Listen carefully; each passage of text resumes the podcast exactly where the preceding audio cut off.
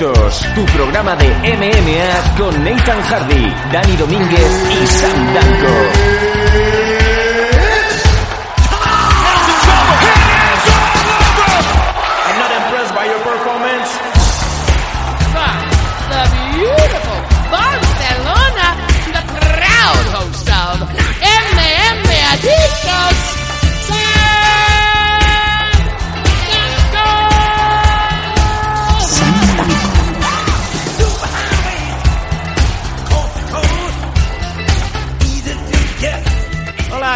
Bienvenidos todos a un nuevo número, a una nueva edición de MM Adictos. Sí, el programa nacional de MMA que tanto te gusta, que tanto disfrutas con noticias de aquí y de allí. Un programa que como podéis ver, los más avispados ya que tenéis en la portadica, volvemos a hablar una vez más de la Ultimate Fighting Championship. La UFC, UFC, para que nos entendáis los amigos de las barriadas. Para gusto y regocijo de la voz del sur, Nathan Hardy, ¿cómo estamos? Lo estoy disfrutando. ¿Sí? Indudablemente. Sí, No, no, además no, ya no. veo que eh, de primera algunos de los cambios que, que ha hecho UFC. eh, de hecho, estamos hablando de- incluso de, del cinturón. Ya resulta extraño, la verdad. El cinturón que yo creo que no hay nadie que le haya gustado esta semana con el rollo de nos vamos de la Fox a la ESPN, aprovechando el cambio, los 25 años ya a sus espaldas, la empresa de Dana White y muchos más ha cambiado un formato de cinturón que llevaba pues más de 15 años siendo el mismo, muy reconocible y yo no recuerdo a nadie que se me haya quejado de que el cinturón anterior eh, fuera feo. Al revés, el nuevo no ha despertado más que pues algunos indiferencia y otros pues rechazo. Complicado, ¿no? Nathan, eh, cambiar las cosas. A nadie le gusta cambiar eh, cuando todo va bien, ¿no?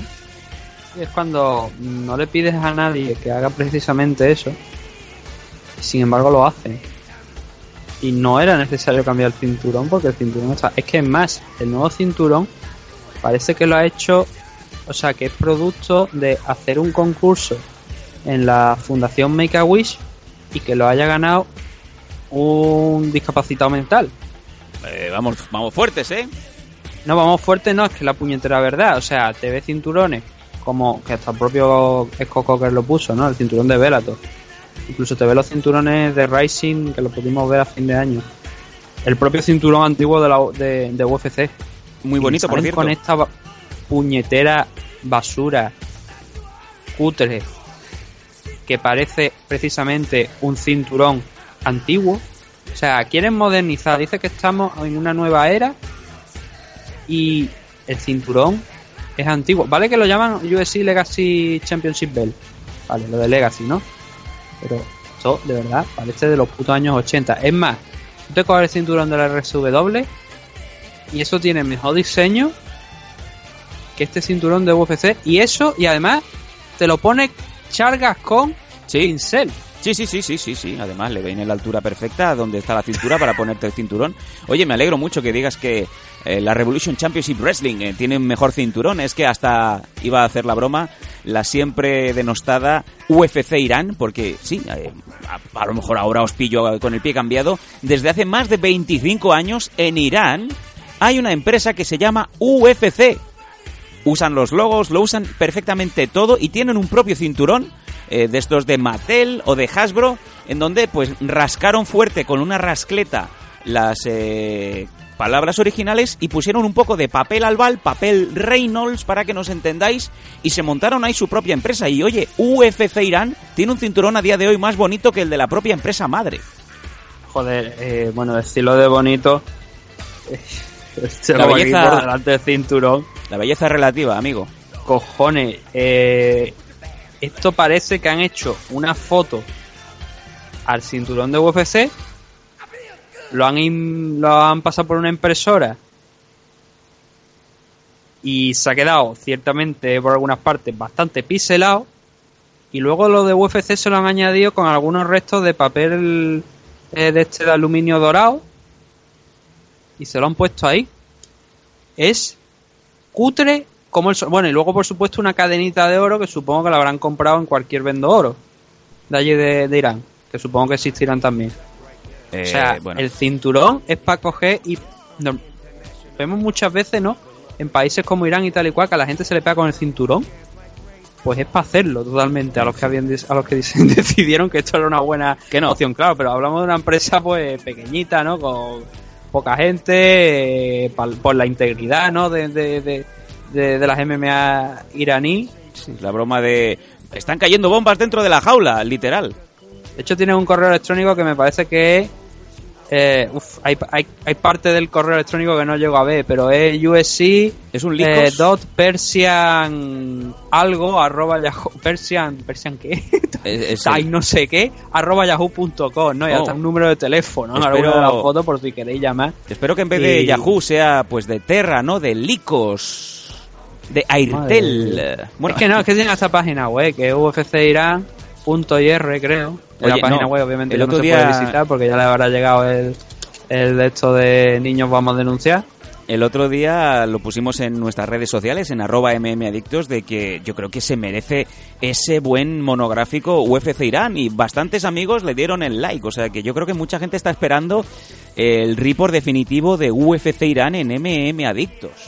Pero, pero qué, qué puto... Déjalo ahí. ¡Ay, la hostia! Que hay un Ultimate Fighter Irán. También.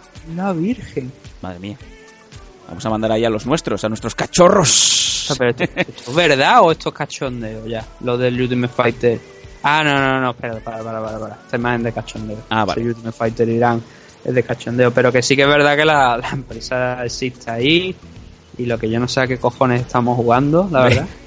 pero Vámonos, vámonos si te parece ya al programa. Ahora sí, vamos a hablar de UFC. Hoy tenemos un programa directo, conciso, a vuestra nariz, sobre todo lo acontecido en este pasado fin de semana en Nueva York, en donde se disputó el primero de los UFCs de este nuevo año, desde la ESPN. Así que, sin más dilación, nos vamos para allá, pero antes tenemos que hablar de nuestros patrocinadores.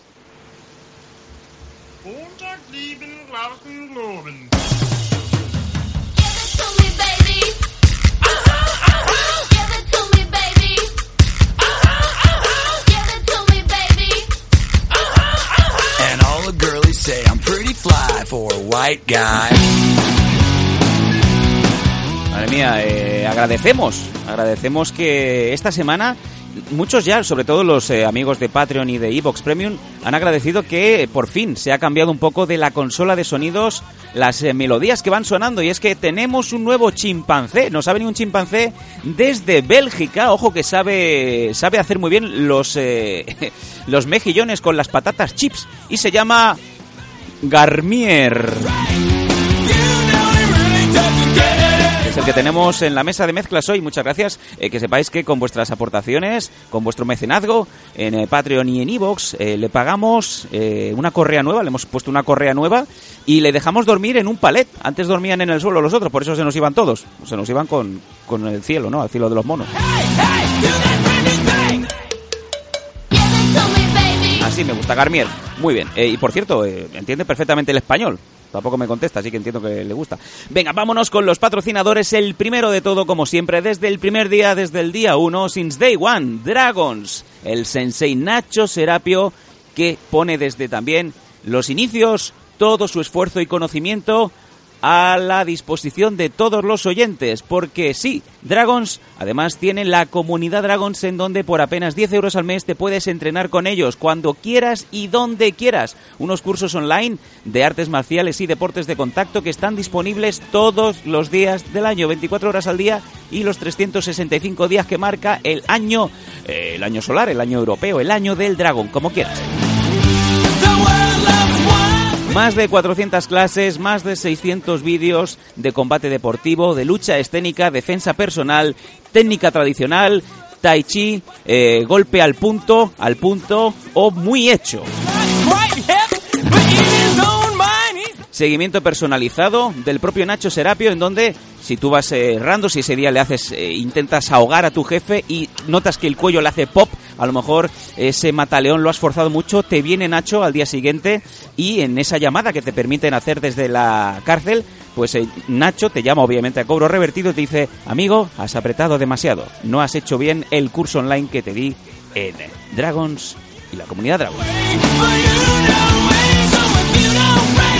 Además, tienes un 15% de descuento en productos Dragons, con los gastos de envío gratuitos siempre, y un 50% de descuento en torneos y seminarios coorganizados por la Dragons. A más a más, la Dragons Magazine, que es la revista que a todos nos gusta. Oye, qué gusto da, y esto te lo va a decir Nathan, cuando abres el buzón y está la Dragons, ¿no? Yo ahora mismo lo que estoy haciendo Es Eh. leyéndote la Dragons, ¿no? No, leyéndome la dragón, no, rastrear todo lo de UFC de Irán. Sí. Ya con el promotor y el presidente.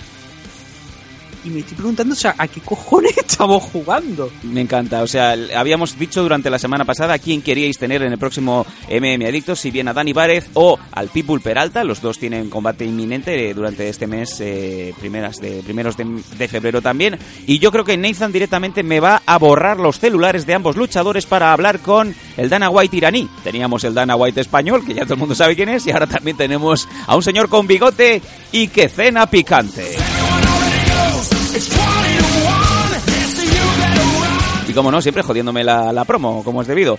Eh, bueno, mucha gente se va a enfadar, así que si muchas de las personas que quieren pegarle en el boquino a Nathan Hardy en este momento, que sepáis que también tenemos a nuestro otro gran patrocinador, Protege tus piños. Sí, Fran Dentista, de Dentist Fran, desde la clínica Torre Romeo, os hace los bucales personalizados. El Rolls Royce de los bucales lo tiene Protege tus piños. Eh, pide presupuesto. Y además, si les dices que vienes de MM Adictos, te hacen un 95% de descuento. Esto ya lo hablaré yo con Fran porque creo que no lo sabe.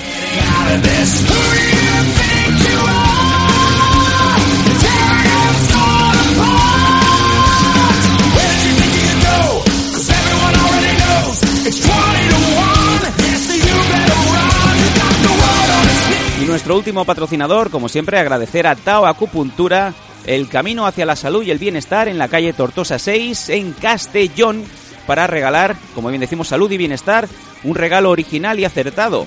Una forma, pues muy natural de sentirte bien, mantener la salud y eliminar cualquier tipo de dolencia a través de la acupuntura el tuina, que es un masaje chino, la maxibustión, la combustión espontánea, ventosa, reflexología podal, masaje terapéutico y lo que decimos, el golpe del conejo.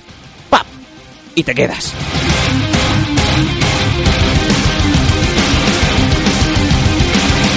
Medicina tradicional china, que eso bien te lo puede decir mi mujer. Nathan, bueno, a ti no te lo va a decir porque no lo sabes. Pero cuando mi mujer se pone, digo, joder, la medicina tradicional oriental. Saca el hule, cariño, que hemos derramado todo.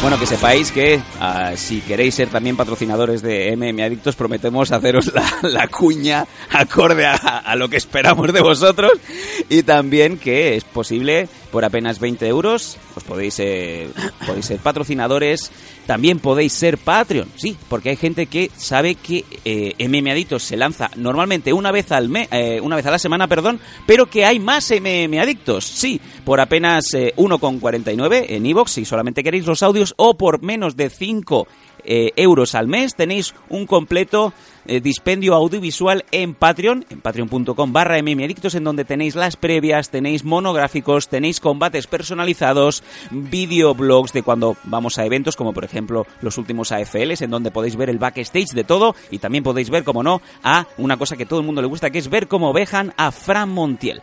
Em, bueno, es impepinable esto, Nathan. Yo creo que no hay, no hay vuelta atrás, ¿no? Yo, hazme un favor, ¿eh? Sí, Te te- ahora mismo en directo te pasa la foto de, de del señor que dirigía UFC Irán. eh, dirigía porque ya no está entre nosotros, porque No, ya no quedado- existe la fe de la compañía. Vamos a ver dónde Pero te tenemos. pasa la foto ahí. Vamos a ver un Eh. segundo. Eh, está apoyado en un eh, Ford Sierra. Yo no sé lo que es esto, pero esta persona era el presidente de UFC Irán. Eh, Hombre. Sigue por ahí dando vueltas. El nombre es Ali Degani Shiva. Muy bien. Y. Puta mierda, tío. O sea. Qué asco, de verdad. Yo Bueno, no, no sé. eh, yo intentando hasta, darle- hasta, hasta el 2017, la página de MMA Irán, Sí, que es Mixed Martial Arts eh, dot, o sea, punto IR, sí. Eh, estaba funcionando la página se puede entrar. Tiene una foto este hombre, Ali deGanishiva, tiene una foto con, con el señor Jen Monsoon, Muy bien. eh, donde, en, en el país comunista o, o, de, o del este que en el que no haya estado eh, Monsoon, pues sería novedad. No sé, o sea, yo todavía sigo flipando. De No, no sé por, eh, por qué coño, de- por qué coño estoy cubriendo yo esto. Sí, Eso te hace iba unos minutos antes te de empezar el programa estaba viendo un vídeo de los de, de los per- de los de los concursos estos de agility de los perros Sí. que corren y eso estaba viendo yo antes justo antes de empezar el, el evento O sea, tú para prepararte para, para prepararte para MM Adictos te vas a ver concursos de internet de agility, de purina, de los perretes que pegan saltos, ¿no? Para ver cómo se cae el pug hacia atrás y todo el mundo se ríe, ¿no? Menos el pug que se está cagando en vuestra madre. Sí. bueno más, más que eso es para hacer lo que hacía eh, decía tanto Bruce Lee lo de Empty Your Mind ¿no? Sí, sí, totalmente. antes de, de hacer el programa porque Be formless. Claro, porque luego llego aquí, empezamos a hablar, no sé cómo, porque ahora mismo ya lo he pasado por alto, cómo acabamos hablando de UFC Irán. Sí, sí, pero que eres tú, ¿eh? O sea, que yo ya estoy Sí, porque, ya porque, modo- claro, vamos a ver, en sacamos piloto un tema, ya aquí estoy en directo mientras tú estás haciendo las promos, algo tengo que hacer. Ah, claro. Ah, o sea, que no me escuchas, qué perra.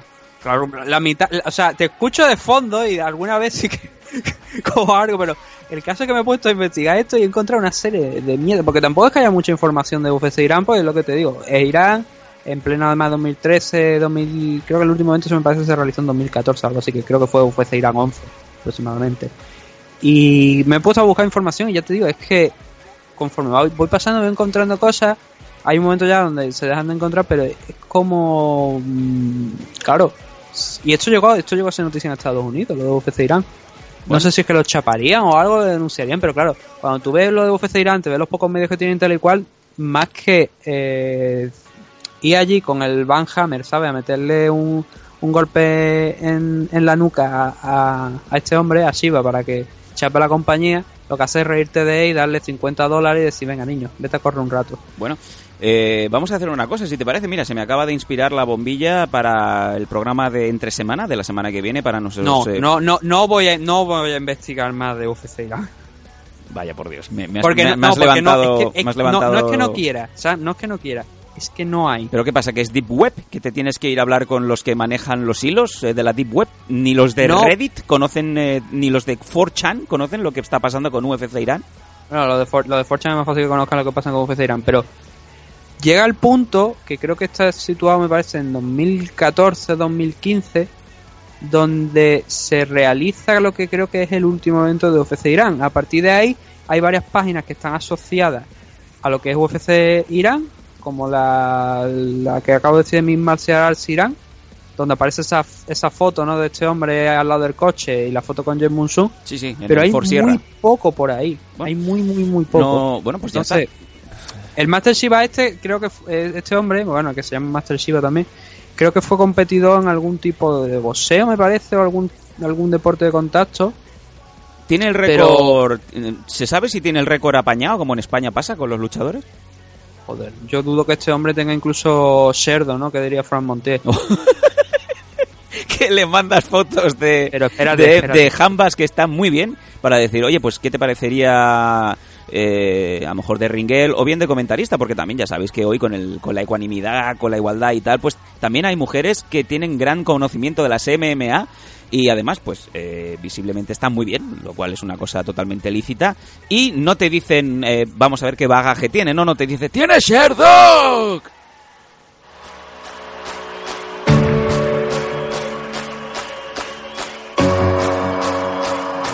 Así que el señor Master Shiva Ah. no tiene Sherdog.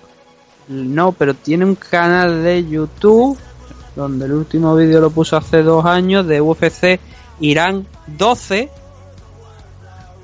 del 11 de octubre. Bueno, no, del 11, no, perdón, de octubre no. No sé si es porque creo que está utilizando el.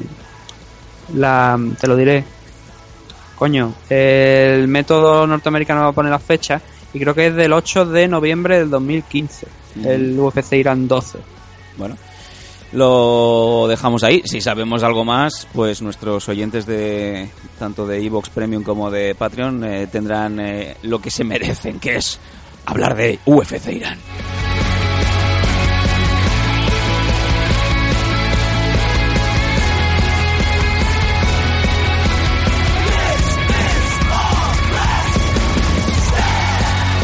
Vamos ya, si te parece, a hablar de lo que nos ha traído ahí a MM lo que nos ha convocado en este programa, que es el Fight Night que se disputó ayer de UFC con eh, Henry Cejudo y TJ Dillashaw en el eh, combate estelar, también conocido como UFC Fight Night on ESPN o UFC Fight Night 143. Es un evento que se disputó en eh, Brooklyn, en Nueva York, y que desde luego, pues dejó mucha controversia en, muchos aspectos y vamos a pasar a comentarlos. Desde luego, primero de todo me gustaría comentar pues que era un cambio a mejor entre comillas para, para UFC, ya que ha dejado el contrato de Fox para entrar en uno muchísimo más lucrativo, Nathan, si, si cabe, con la ESPN, ¿no?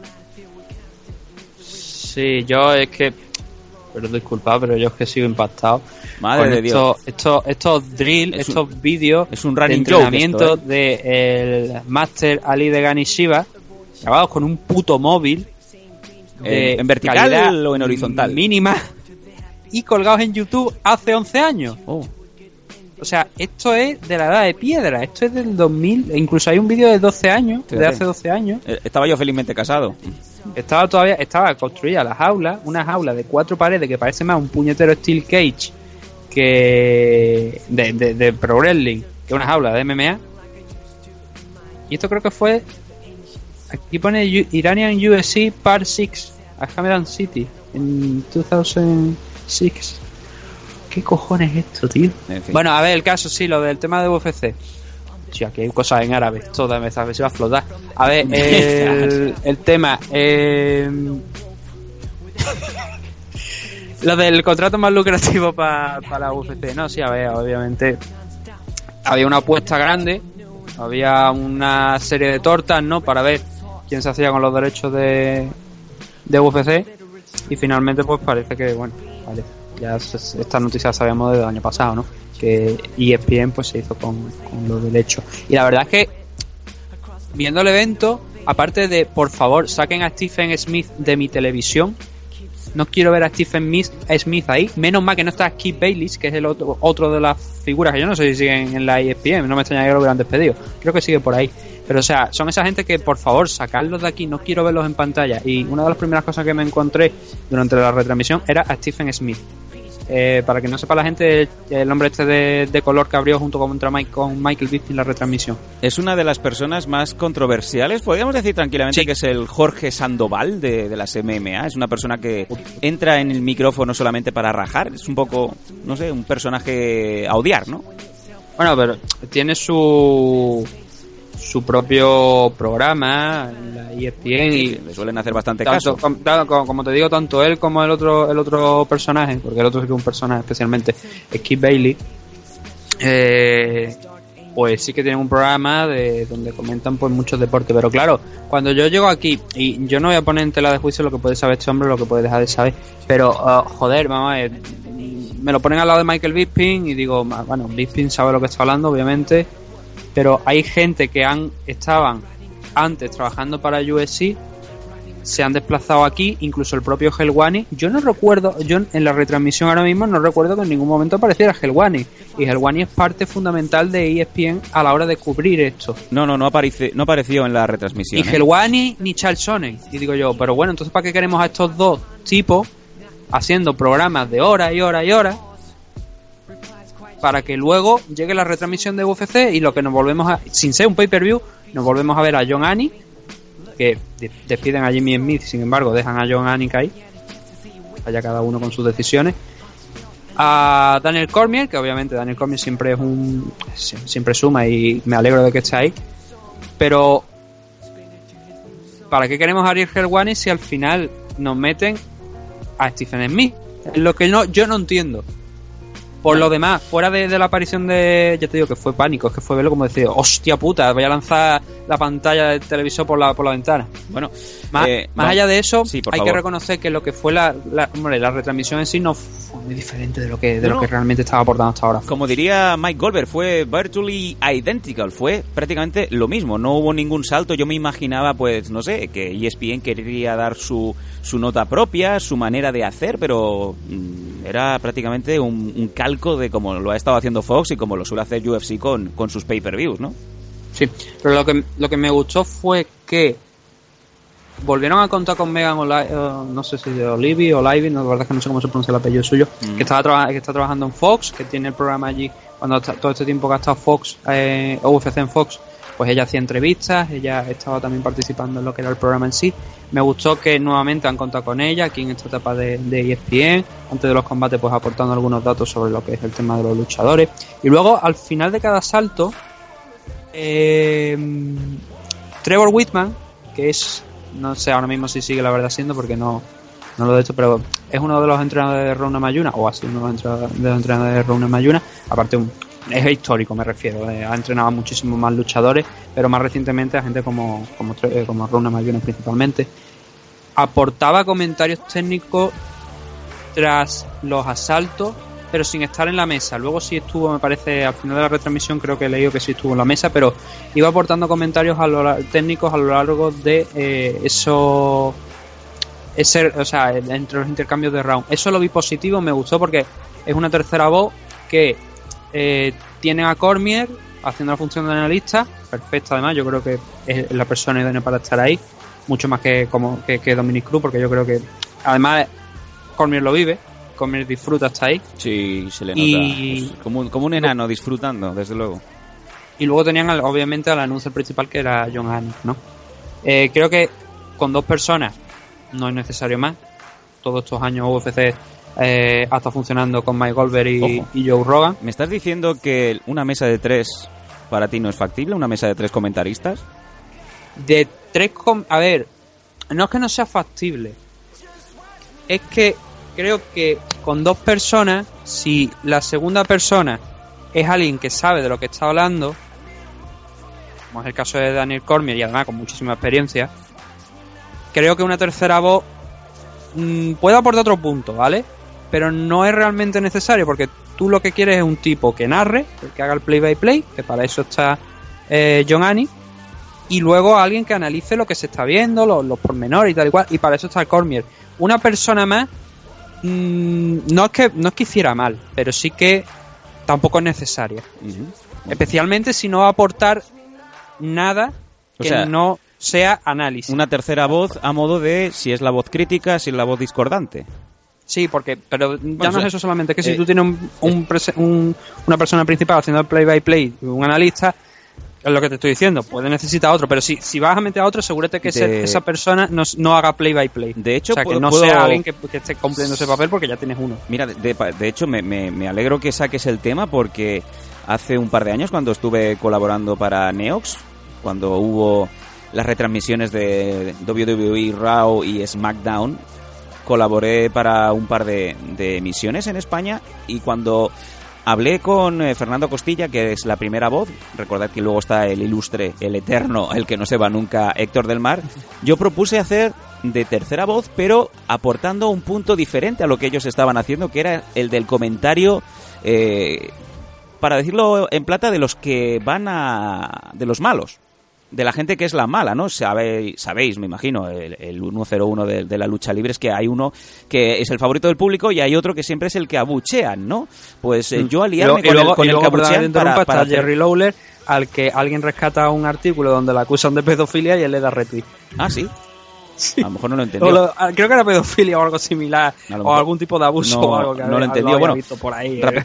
y el tipo le dio retweet. Madre de Dios. Rápidamente es eso, ¿no? Es yo ah, dije, ¿qué os parece si hago la tercera voz, la voz de eh, el que va en contra de los chicos buenos, el que va con los malos? Y les encantó la idea.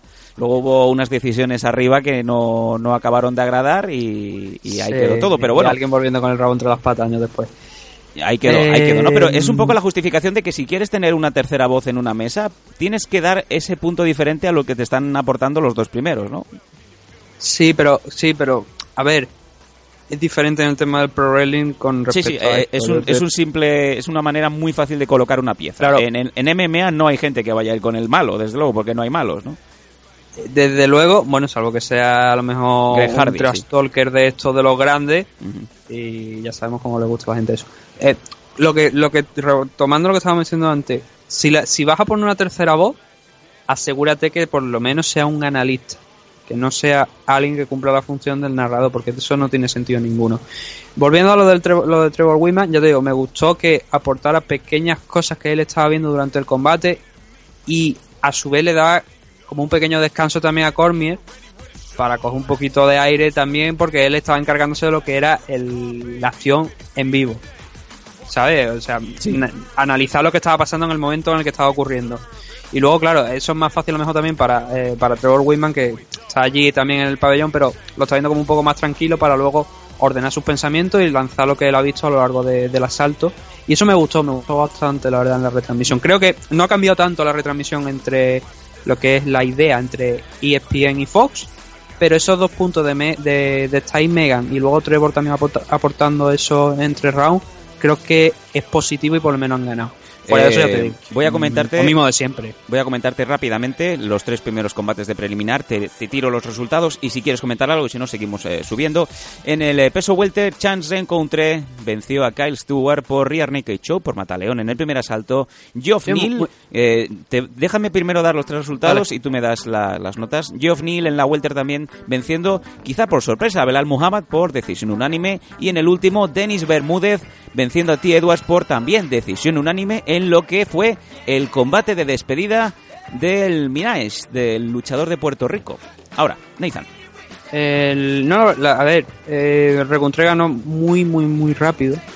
Fue súper rápido, o sea, no tardó demasiado en prácticamente coger la, la, espalda con un takedown, eh, meter un gancho y solamente con un gancho consiguió realizar el rear naked choke, la estrangulación y forzar la, rendición de, de Kyle Stewart. Luego, Geoff Neal John, a ver, dices quizá a lo mejor una sorpresa. Sí que es verdad que durante la previa había puesto a Muhammad quizá por lo menos como un rival duro, complicado de, de derrotar, que además iba de decisión en decisión, pero sobre todo que tenía un corazón grande. Y aquí el corazón que tenía lo volvió a demostrar especialmente en el tercer round.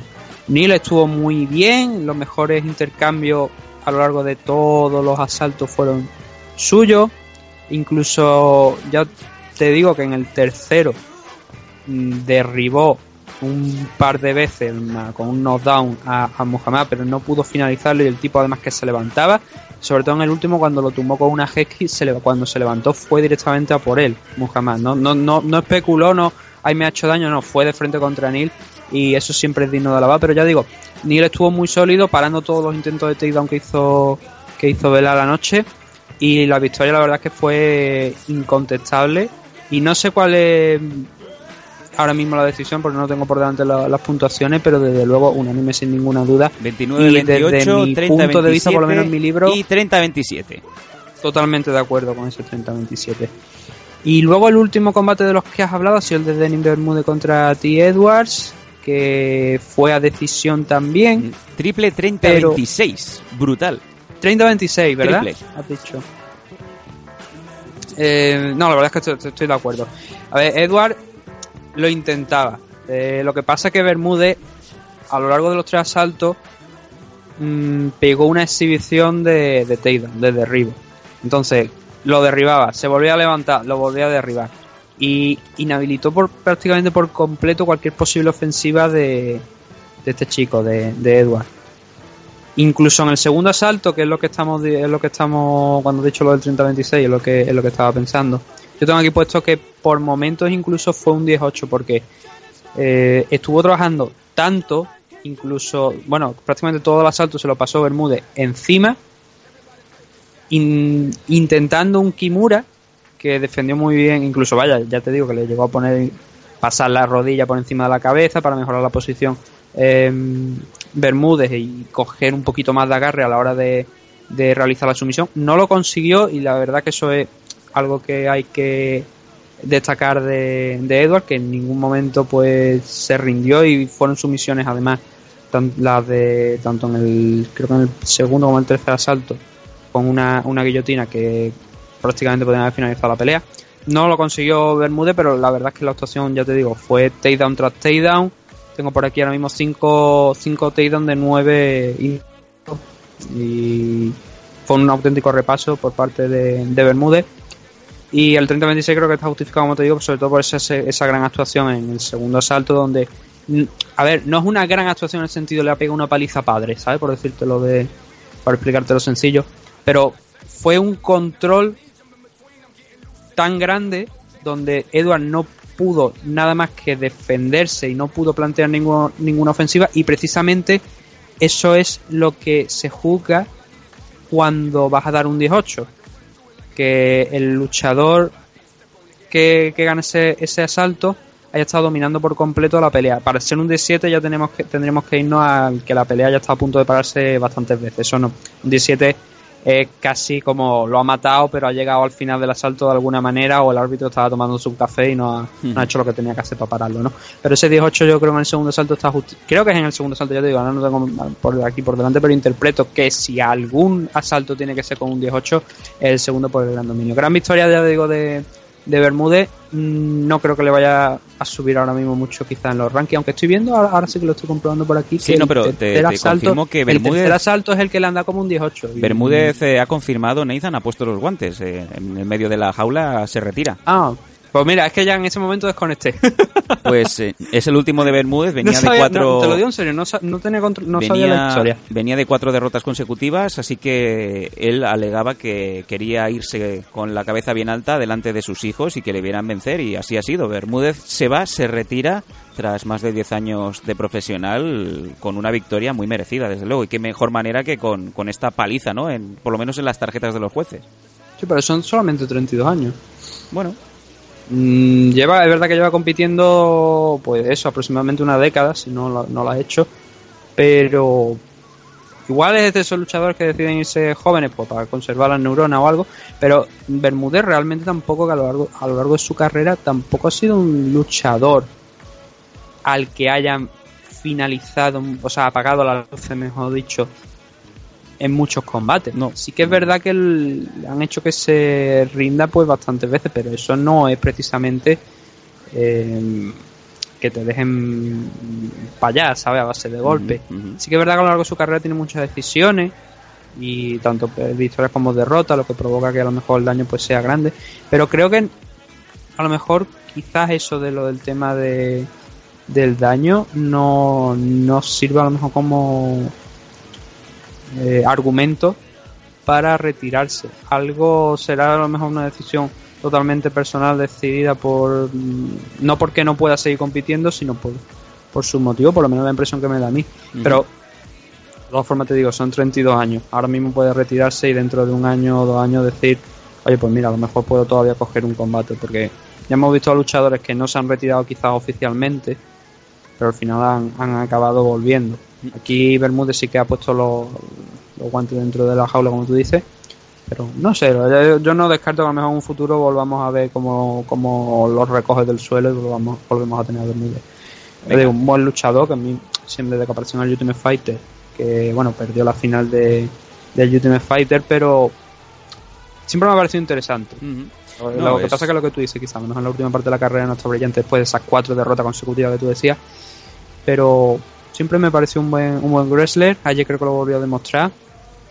Y, oye, para mí es una pena no volver a tenerlo por aquí porque, si bien pienso que nunca iba a llegar a ser campeón, la verdad, sí que es un luchador que, como digo, es interesante de ver por lo que ofrece cuando está peleando. Ya digo, ayer fue muy intenso, siempre intentando derribarlo a, a Edwards, lo consiguió muchas veces y fue una exhibición, la verdad. Eh, seguimos subiendo en la preliminar. Vamos a decir eh, los resultados de los tres primeros combates. Nos guardamos obviamente el último porque, porque aquí queremos comentar mucho.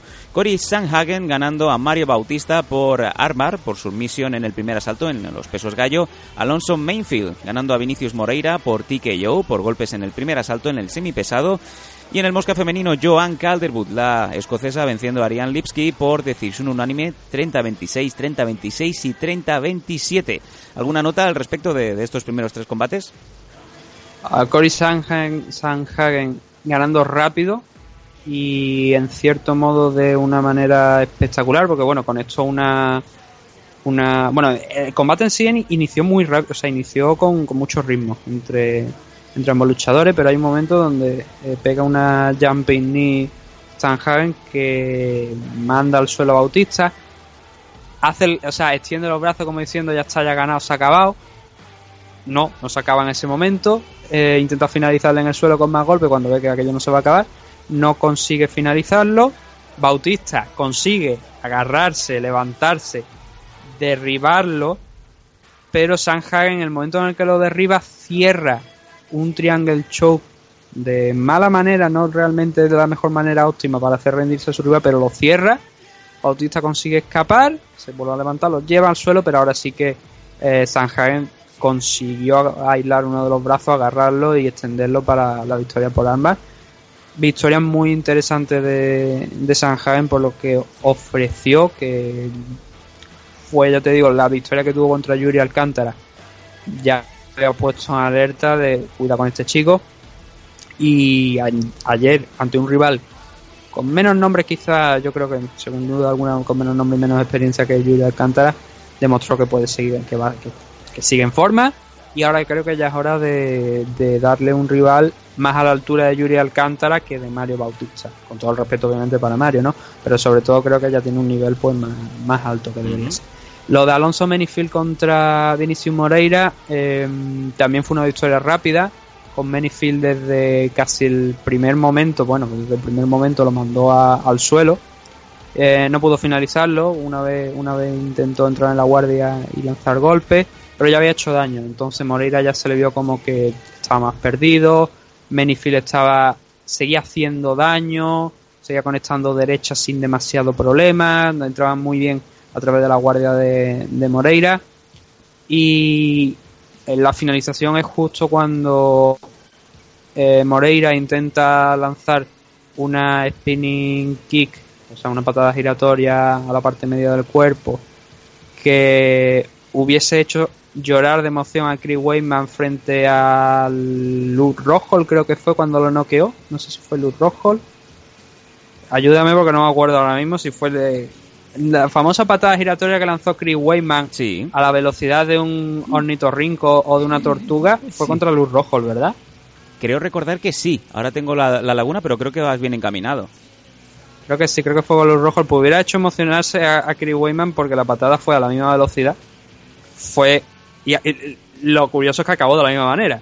Alonso Sí. Le conectó una derecha, cayó el brasileño y ahora sí ya eh, in- apartó el brazo izquierdo, in- e inhabilitó el brazo izquierdo de Vinicius para que no pudiera defenderse y ya en una posición medio, medio en lateral contra el suelo, pues ya empezó a lanzarle más martillos y finalizó. Buena victoria también, la verdad bastante impresionante y a seguir trabajando. El último combate era quizá el que yo tenía más expectativas puestas en Sí. este evento, Ajá. porque era el debut de Ariane Liski en, en UFC, la campeona flyweight de, de KSW. Fue ciertamente decepcionante, muy decepcionante, a excepción de los primeros, el primer minuto, 40 segundos, porque ahí fue cuando Liski salió con la mentalidad y con la fuerza y con la potencia que habíamos estado viendo en KSW.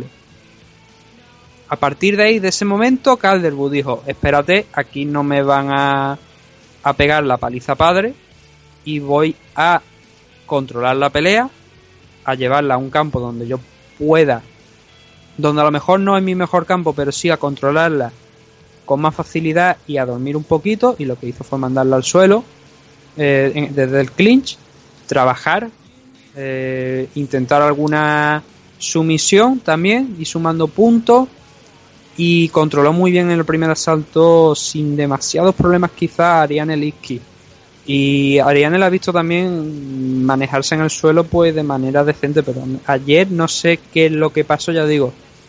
No fue la, la Ariane que yo había estado viendo en W. Es verdad que Joan Calderwood es una rival complicada y es dura le tienes que pegar prácticamente con un martillo en la nuca para que se, se rinda, para Ah, que dé el combate por finalizado. Pero un primer asalto muy impresionante por parte de Yoyo, lo que provocó que quizás a lo mejor, o me da la sensación que en la, en la mente de Liski visto cómo la había llevado al suelo y cómo conseguía derribarla, consiguió der- derribarla en el primer asalto mm, varias veces, creo que eso también te va minando. Es un poco a lo mejor como lo de, por ejemplo, el, el, el- lance del segundo salto de Conor McGregor contra Javi, donde eh, pues lanza esa mano derecha, ¿no? Que impacta en la cara de Conor y Conor, digamos como si lo pasamos a cámara lenta justo en ese momento baja como las manos preveyendo un takedown, ¿no? Ujú. Entonces, creo que Liski a partir de ese primer asalto le pasa algo similar. Ella sabe que si entra arriba golpeando, a lo mejor Calderwood cambia el nivel o se le acerca en el clinch, no quiere tenerla porque eh, Joan, la verdad es que me da la sensación de que ayer era un pelín más grande que, que había una diferencia de peso no muy notable, pero sí que una diferencia de peso por lo menos eh, a tener en cuenta quizás para algunos lances o por lo menos para sacar simplemente a, puro músculo a lo mejor controlarla y derribarla. Y creo que eso jugó en contra de Lipski porque ya iba midiendo mucho más los golpes Jojo también se fue empezando a sentir más cómoda porque yo creo que vio, reconoció un poquito de ese juego. Y en el segundo asalto, a pesar de que iban conectando, la diferencia del striking de una, del golpeo de una, el suelto número de golpes entre Calderwood y Liski fue a favor de la, de la escocesa, con lo cual ya el segundo round pues también entraba seguramente para Joan Calderwood. Y en el tercero hubo cosas positivas aquí sí que hubo cosas positivas de Liski donde en, en- el clinch directamente consiguió empujarla contra el suelo a, a, a y mantenerse en posición superior pero bien controlada por parte de, de Jojo que incluso cambió la guardia un poco alta para buscar un armband que defendió Licky y poco más que pasó en ese asalto.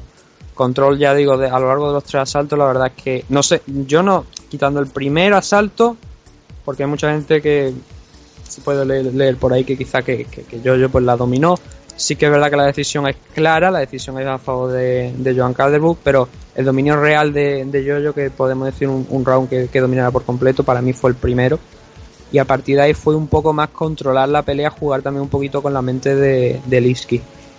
Fue una gran decepción, como te digo, ver a, no ver a la brasileña al nivel al que estaba acostumbrado yo y supongo que otros muchos espectadores de KS al nivel que estaba ofreciendo en KSW. Pero no es el fin del mundo, es un mal debut, es una derrota. Ahora hay que moverse al siguiente a la siguiente rival, a ver si, si ahí sí puede conseguir una victoria o por lo menos ofrecer esa imagen, ¿no? La que estamos acostumbrados. Por parte de Jojo, automáticamente pidió un combate contra Jessica Ai, pero Dana White al final de la rueda de prensa, o sea, al final del evento, durante la rueda de prensa post evento, dijo que Jessica Ai está entrando en los planes para enfrentarse a Valentina Shevchenko. Pero Joan Calderwood, ya digo, está en línea, ahora mismo está en línea. Es verdad que está Nico Montaño por ahí, Sillero Banks.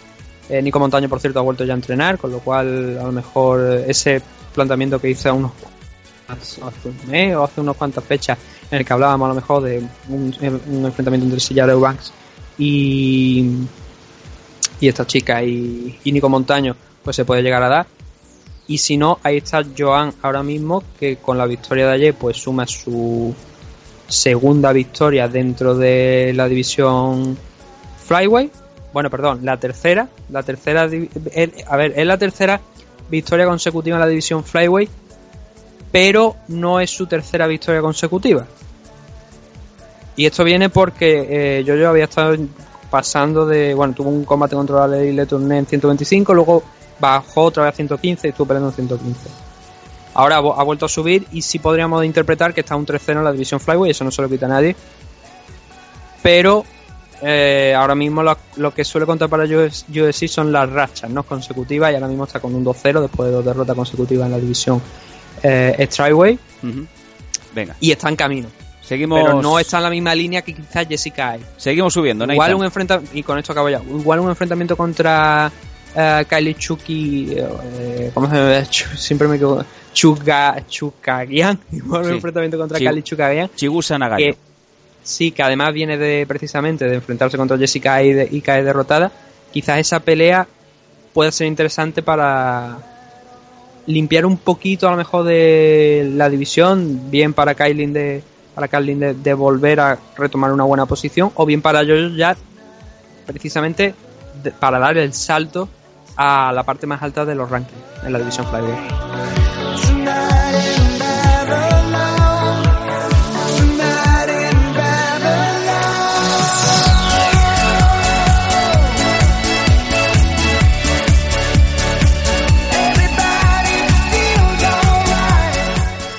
Y qué decir, qué decir del siguiente peleador, del siguiente luchador, Donald Cerrone en los ligeros venciendo a Alexander Hernández por TKO en el segundo asalto, patada a la cabeza y golpes, Donald Cerrone el cowboy marcando récords de victorias en UFC y que se le queda pequeño esto, Nathan, que ya hay que ir a por los cinturones. Hasta te diría que Conor McGregor ve posible, ve factible, yo aquí creo que todo el mundo lo ve, un Donald Cerrone contra Conor McGregor, lo cual nos pondría a todos los, eh, vamos, los dientes larguísimos. Pero, pero primero de todo, ¿cómo, cómo viste a Donald, al cowboy en este combate? Mm, ah, yo creo que Ale- eh, Alexander Hernández, yo creo que tuvo en mente, tenía una buena idea, que era ir directamente a por Cerrone y no dejarle entrar en ningún momento en el combate, porque está demostrado que cuando Cerrone empieza a entrar en, en lo que es la, la guerra, es bastante probable que acabe derrotándote, porque empieza a medir la distancia, que duermas la pelea, ¿no? Salvo que lo consigas llevar al suelo, donde también es muy bueno. Pero si lo consigues controlar, la, si consigues controlar la pelea y, y dormirla, eh, la cosa cambia. Pero creo que Alexander Hernández ayer no estaba precisamente en disposición de hacer eso. Y salió de manera, por lo menos para mí, muy inteligente a por él, a intentar eh, acabar la pelea pronto, no dar la opción de ninguna, ninguna de entrar. ¿Qué pasa? Que cuando agobió, de hecho, ya lo que te digo, agobió mucho a Cerrone de, de primera, ¿no? Pero cuando Cerrone empezó a tranquilizarlo un poco, a, dormir un poquito la, la de bajar el ritmo, eh, entrando al clinch, incluso consiguió derribar durante unos segundos a Alexander Hernández, ganó algo de tiempo, empezó a calentar, empezó a entrar y empezó a, empezó a hacer lo que todos conocemos en, en, en Cerrone, que es como un martillo picando piedra poco a poco, sin perder el norte, sin calentarse demasiado y poco a poco fue haciendo más daño. Entonces vimos un combate totalmente diferente de los dos minutos y medio di- iniciales a la segunda mitad del asalto, por lo menos en el primer asalto. Y en el segundo ya sí que ahí fue donde Cerrone ya tomó control completo de- del combate. Hernández ya vio que arriba le iba a ser muy complicado y que era bastante superior Cerrone a él, porque además ya también había empezado a sangrar. Y cambió un poco, me da la sensación de que cambió de estrategia, intentó buscar derribos para a lo mejor intentar controlar un poco mejor a Cerrone en el suelo y ver si ahí podía hacerlo. No lo consiguió, eh, Cerrone cada vez iba a más, dañó a, a Hernández una vez y a la segunda ya con esa Hesky de la que tú hablabas. Bueno, le hizo daño en todas las posiciones, pero yo en distancia, en clinch y le estuvo haciendo daño y le estuvo ganando la partida a partir de ese de ese prim- de, ese, de esa segunda mitad del primer asalto. Y la finalización es lo que tú has dicho, ¿no? Esa, una Hesky prácticamente sin, sin ni siquiera mucha preparación.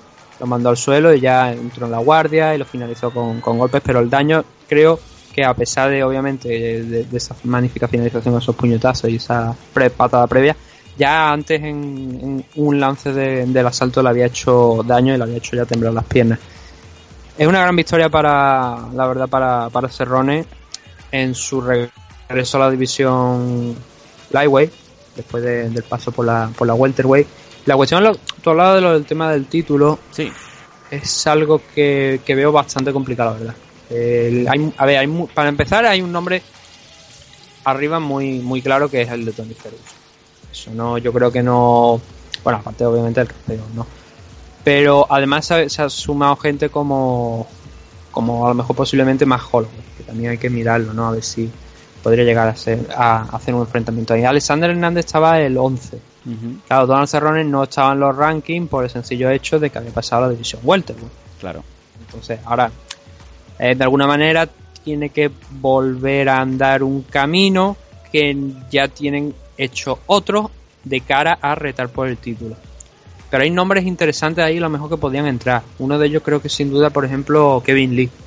Tú has hablado de Conor McGregor. Bueno, Conor es el propio Conor el que ha dicho que si va a haber una- un combate así, que para eso sí. Conor es el único que elige su camino en UFC. Sí, y me parece que ha sido Al Quinta el que precisamente ha criticado eso porque él dice que hay rivales quizás mejores, pero que Conor es muy inteligente al retar a Donald Cerrone porque sabe que es un combate que puede ganar, que en el que creo que entraría como favorito, a pesar de que Cerrone, pues bueno, mm, siempre está ahí, o sea, no- en ningún momento tú puedes decir que alguien es favorito contra Cerrone, salvo que haya una, una diferencia muy amplia, ¿sabes? Sí. Y no creo que exista esa diferencia tan amplia precisamente entre Conor y, y Cerrone, pero creo que sí que Conor sería aquí el favorito. Y eso también sabe este Conor que como es eh, Donald Cerrone, con la forma de, con esa personalidad que tiene, sabe que sería un combate muy fácil de vender también para de cara a la prensa y al aficionado y eso generaría una ganancia. Sigue siendo Conor, Conor sigue atrayendo a gente, puede seguir exprimiendo un poco la, la vaca más, ¿no? Para que le siga dando más leche. Pero eh, tiene que tener cuidado, ¿no? Porque sí que es verdad que Donald- una derrota contra Donald Cerrone, ahí ya sí que empezaremos a hablar de un daño a la carrera de Conor McGregor bastante interesante. Que realmente, si nos ponemos a hablar de la carrera de Conor, ha ganado a gente muy buena, pero tampoco ha defendido ningún cinturón. Muy curioso, sí. Eh, es algo que, que también decimos, ¿no? Y obviamente una derrota contra Donald Cerrone, yo creo que sí que sería hacer daño porque sería, a excepción de lo de Nate Díaz, porque lo de Nate creo que fue un caso especial porque Conor, estaba, Conor tenía que subir, eh, tenía que pelear en un peso que realmente no era el suyo. eh, fue un poco diferente, ¿no? Quizá no era la situación ideal a lo mejor para Conor, ¿no? Y quitando ese combate de Nate Díaz, una derrota contra Donald Cerrone sí que es verdad que le haría daño. Porque si va fuera, si cogemos fuera de eso a ver quién es el que contra quién se ha enfrentado Conor McGregor, nos deja a Javi, ¿sabe? Como, Vamos, como gran rival, ¿no? Y obviamente estamos hablando de- del campeón. vamos a dejarlo hay- aquí, sí. Sí, ahí hay- ya te digo, hay muchos nombres que pueden resultar interesantes para Conor, para Donald Cerrone, pero en resumen, lo que tú has dicho de Donald Cerrone haciendo un run por el título, yo creo que ahora es precisamente el camino que se ha- la primera piedra se ha puesto para iniciar otro posible intento por el título, que lo bueno que tiene es que ahora mismo no lo recuerdo, pero creo que no ha llegado en ningún momento a optar al cinturón de UFC. ¿Eh? Entonces, sí, creo que no ha llegado en ningún momento a, Sí, a- eh, disputó contra Rafael dos años en 2015 por el ligero. En donde Fíjate venció tú, dos años. no- ya, ya te digo, no me llega la memoria, minuto. yo me había acordado lo que pasó hace tres años. Pero eh, es un dato interesante, ¿no? Porque ha tenido mucho, muchas peleas, muchas de esto, pero nunca ha enganchado una racha tan grande de a lo mejor de victorias como para decir, eh, quitando como tú bien dices a lo de lo de Rafael dos años, ¿no? Pero últimamente no lo ha hecho. Y Sí. ha estado ahí entre dos aguas, entre la división welterweight y la, y la lightweight. Y tiene que, yo creo que tiene que decidirse realmente si lo que quiere es seguir peleando por seguir entrando a las aulas o si realmente quiere iniciar otro nuevo rampo del título y tener una oportunidad. Si es eso, pues bienvenido sea, ¿no? Vámonos a la tarjeta principal de ESPN, en donde vienen seis combates con mucho por decir.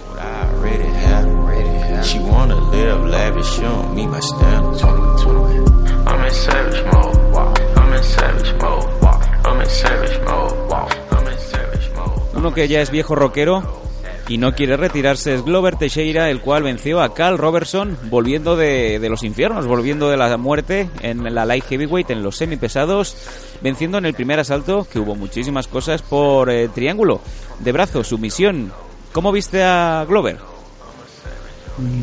Lo que, me- lo que más me preocupa no es realmente la actuación de uno de otro, lo que me preocupa fue, lo que me- mm, fue que ver al el árbitro, que no, no recuerdo quién fue, pero para mí por lo menos hay varios codazos de los que lanza Carl Robinson. A, a Glover Teixeira, que son los que provocan el knockdown y lo que tú has dicho de volver casi de los infiernos, eh, que van a la parte trasera de la cabeza. Era Miragliota, ahora lo estoy viendo por aquí. Yo era pensaba- no me sorprende, ¿no? Cuando veo a Miragliota. Pensaba aquí. que yo era el único, porque también viendo la emisión en directo eh, estaba pensando que le había dado el golpe del conejo, que Carl Robertson estaba impactando con los codazos en, en la nuca, en la parte trasera de la cabeza de Glover, y- y de ahí venía pues eh, esos segundos de limbo, ¿no? En donde no sé cómo Glover fue capaz de, de salvarse. Sí, no, ya, ya digo, es que a mí me dio la sensación en, en directo, y bueno, donde directo como después, que lo el primero bien, pero quizás segundo, tercero, cuarto y no sé cuántos le dio, ya no estaban tan bien. Ya estaban yendo a la parte trasera de la cabeza, incluso para, para muchos jueces, ¿sabes? Incluso para los más eh, mm, extremos que te dicen, no, tiene que ser justo la parte de detrás de la cabeza, no en el lateral, ni, justo detrás de la oreja, para tiene que que, ser la parte que te dicen como, la, como si fuera una cresta de moicano. Los ¿sabes? golpes de Brock Lesnar, ¿no? Que es un poco el- la imagen que a todo el mundo nos viene de- a, a la mente, ¿no? Cuando Brock Lesnar empieza a machacar las nucas. Sí. Y creo que Carl Robinson lanzó bastante golpe a la parte de atrás de la cabeza. Por suerte para, para Glover, eh, pues no provocaron el caos, porque perfectamente podía haber acabado un caos. Bueno, esto sucede porque Robert Teixeira puede intentar derribarlo en un takedown y ya tiene, se ve obligado, ¿no? Por esos golpes a hacer de la posición. No finaliza la pelea, Carl Robinson no consigue finalizarla, a pesar de incluso tras esos codazos de llegar al mount, atrapó uno de los brazos de Teixeira, pero no concretó y tuvo, la verdad es que, una gran opción de hacerlo, porque ya digo, con esos codazos estaba lanzando, pues suficiente, yo creo que eh, el, el brasileño estaba bastante aturdido, ¿no? Como para haber conseguido finalizar la pelea. Y, consiguió levantarse Glover Teixeira, volver a derribar, eh, a intentar el derribo, conseguirlo y directamente a mm, caer en, en- en posición de mount. A partir de ahí trabajó el arm triangle, que no lo consiguió en primera instancia, pero luego sí que lo, lo cerró, saltó al lado izquierdo creo que fue, me parece, aplicando la presión para finalizar a Carl Robinson. No duró mucho bueno, el combate no pasó el primer round, apenas creo que fueron dos minutos y medio, tres minutos aproximadamente, y no se vio mucho de, la verdad, de como para juzgar en qué punto, en qué estado de forma estaban ambos, ¿no? Pero la victoria de Glover Teixeira es evidente, eh, volviendo como tú dices, pues de, un árbitro, casi, un arbitraje, que yo recuerdo, que yo recuerde, en ningún momento precisamente advierte a Carl Robinson de, de realizar esos golpes a la parte posterior de la cabeza, son muy peligrosos y además de la forma en la que se estaban produciendo. Y gran victoria para Glover Teixeira, ¿no? Mm, lo que habíamos comentado en muchas ocasiones, ahora mismo con esta victoria, eh, es que lo, lo veo muy complicado, ¿no? Glover Teixeira ahora mismo estaba al 12, supongo que tras esta victoria pues subirá algunos puestos, pero enfrente estaba enfrentando a, a Carl Robinson, Carl Robinson que no está dentro de los 15 primeros, ¿no? Entonces Glover Teixeira ha tenido ya sus oportunidades, no lo logró y empieza a estar eh, lo que habíamos dicho la previa, ¿no? No mayor, no porque hay gente con muchísimos más años que sigue eh, compitiendo todavía, pero sí que no era esto era una buena prueba, pero no se vio tanto como para ver si la edad ya le había llegado de golpe y su nivel de actuación, de energía, de fuerza, ¿no? A lo largo de tres asaltos eh, es el que era. Por suerte hizo lo que hizo lo que son lo que estamos acostumbrados, como te digo en, en Glover Teixeira, que finaliza pronto la pelea y movernos a la siguiente. Y la siguiente es un combate muy igualado, hasta el último segundo, obviamente, entre Paige Van Zandt y Raquel Lostovich con victoria para la primera por Arbar, en un combate que también tenía mucho sobre el papel y prácticamente más fuera de la jaula que, que dentro, ¿no? Sí, la verdad es que ver a, Rachel Ostovich en la división Flyway era ah, como ver a Mackenzie Dare peleando en una categoría inferior. Sí, sí, sí, sí, estoy contigo. que un físico bastante parecido. Las dos son bastante grandotas. Nada, que nadie. No, no. Cuando digo grandotas no me estoy refiriendo precisamente a gordas, sino gran, que son grandes para el, peso, que están muy desarrolladas y, y te da la sensación de que pesan más de lo que está en la categoría. Sobre todo en el caso de Mackenzie Dare, que no sé qué puñetas hace peleando en una categoría inferior. Eso es algo que no, no voy a entender, ¿no? Pero. Eh, apreciabas ese- esa diferencia de tamaño entre Zandt Sí, y, Ra- sí, y sí, Rachel sí, y estábamos hablando de que era la misma categoría de peso, ¿no? Sí que es verdad que Paige Van Zandt había estado peleando mucho tiempo en la división de Strikeway, con lo cual más chiquitita, pues siempre que no va a dar esa, esa sensación, ¿no?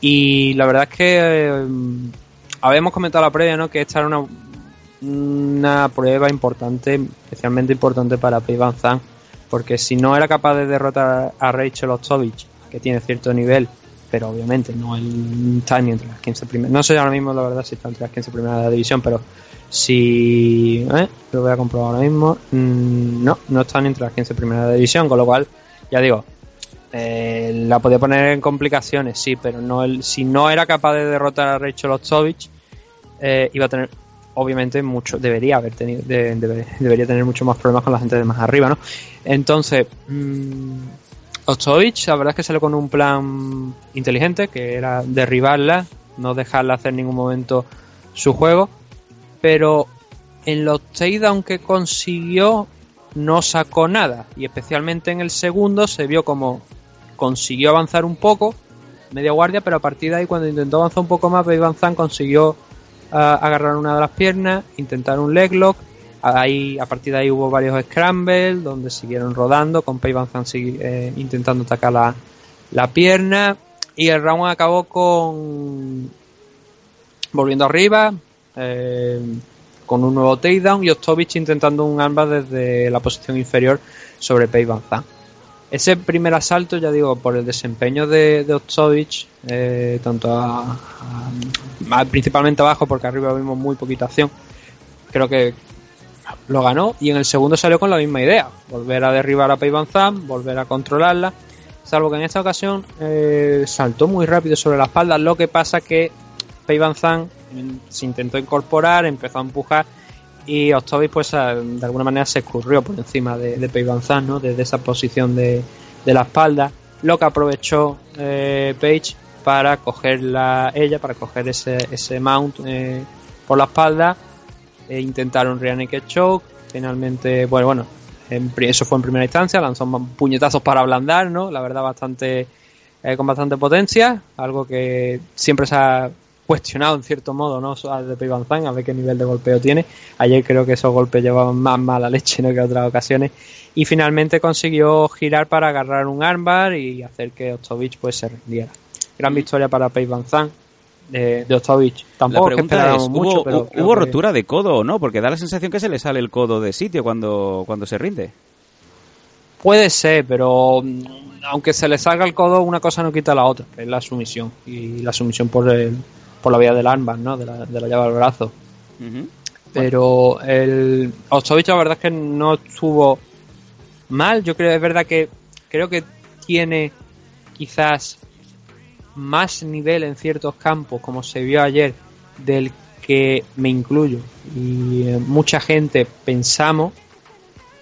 Pero claro, a lo mejor los defectos o las carencias son mayores de los que esas cosas positivas son. Entonces, al final vemos resultados como el de ayer, donde un Ostovich que estuvo bien, que le, le resultaba muy fácil derribar a Pei Van Zandt.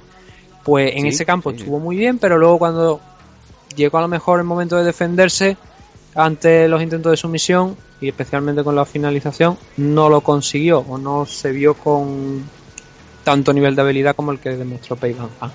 En cualquier caso, ya digo, Ostovich ahora mismo se sitúa con un 4-5 récord.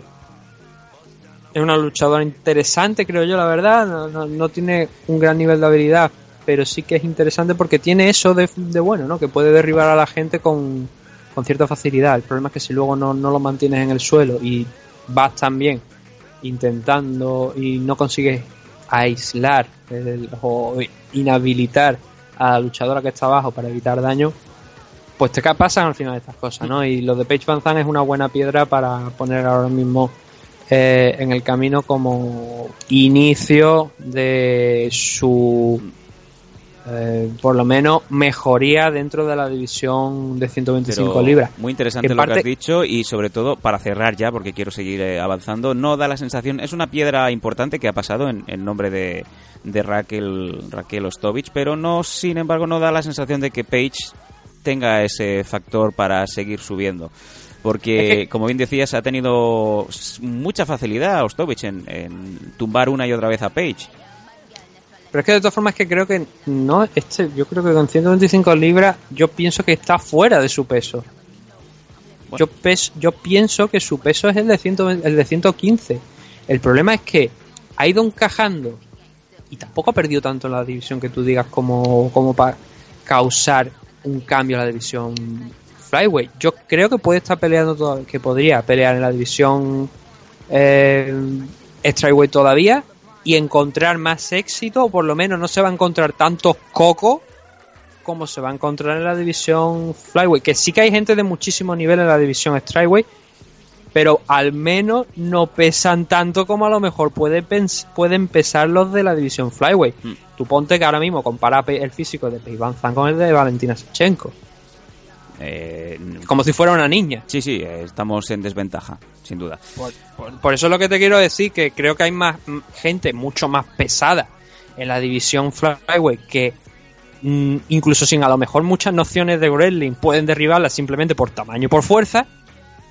Ah, y si eso lo comparas con la gente que hay en la división Strawweight, yo creo que debería estar, debería seguir compitiendo en la división Strawweight. Que hay gente también muy grande, pues ya lo estamos diciendo. Vamos Aquí a seguir mismo subiendo. Mackenzie Dern, que es enorme. Seguimos subiendo y pasamos de la mosca femenina a la masculina, si se puede decir así, en donde Joseph Benavidez eh, hizo lo que tenía que hacer, era el gran favorito antes de, de subirse a la jaula y venció a Dustin Ortiz por decisión unánime, pero no deja de estar justa, ya que los tres jueces dieron 29-28 para Benavidez. No, no, bueno, a ver, eh, es que el combate eh, es eso, ¿no? para mí desde mi punto de vista un round para cada uno, pero ojo, mm, es mucho, es un combate casi por completo de, grappling. Y más que de grappling también es de muchos scramble, porque a lo mejor conseguía Or- Ortiz derribarlo, Benavides respondía eh, levantándose y, bueno, más que levantándose, haciendo precisamente eso, revirtiendo la posición, se metían en un bucle de scramble que al fin acaba con uno arriba y así constantemente a lo largo de los tres asaltos. Donde sí que hubo algunos intentos de sumisión por ambas partes. Eh, en, el, en el primer asalto, ya digo, fue un control. Ese aquí quizás es donde más menos posible era una finalización, pero más control ejerció Benavides sobre, sobre Ortiz en el primer asalto porque hubo varios, varios takedowns que como te digo es que no se para mucho porque había scramble, ¿no? Pero sí que incluso a esos takedowns se le sumó ah, un knockdown casi al final de- del asalto de, de Benavides sobre Ortiz, con lo cual ese, ese round pues era claro para, para Benavides. En el segundo se cambiaron un poquito los papeles porque Ortiz eh, consiguió derribar a Benavides, ganarle la espalda, eh, estar trabajando, pero lo mismo, uno tenía la espalda un segundo y al siguiente eh, revertía la posición el otro y conseguía ah, ganarle, ¿no? Pero acabó ese, ese primer asalto con un intento de rear naked choke de Dustin Ortiz que quizás con unos segundos más o un minuto más por delante en el, en el reloj de- del asalto podría haber puesto en más problemas a, a Benavides.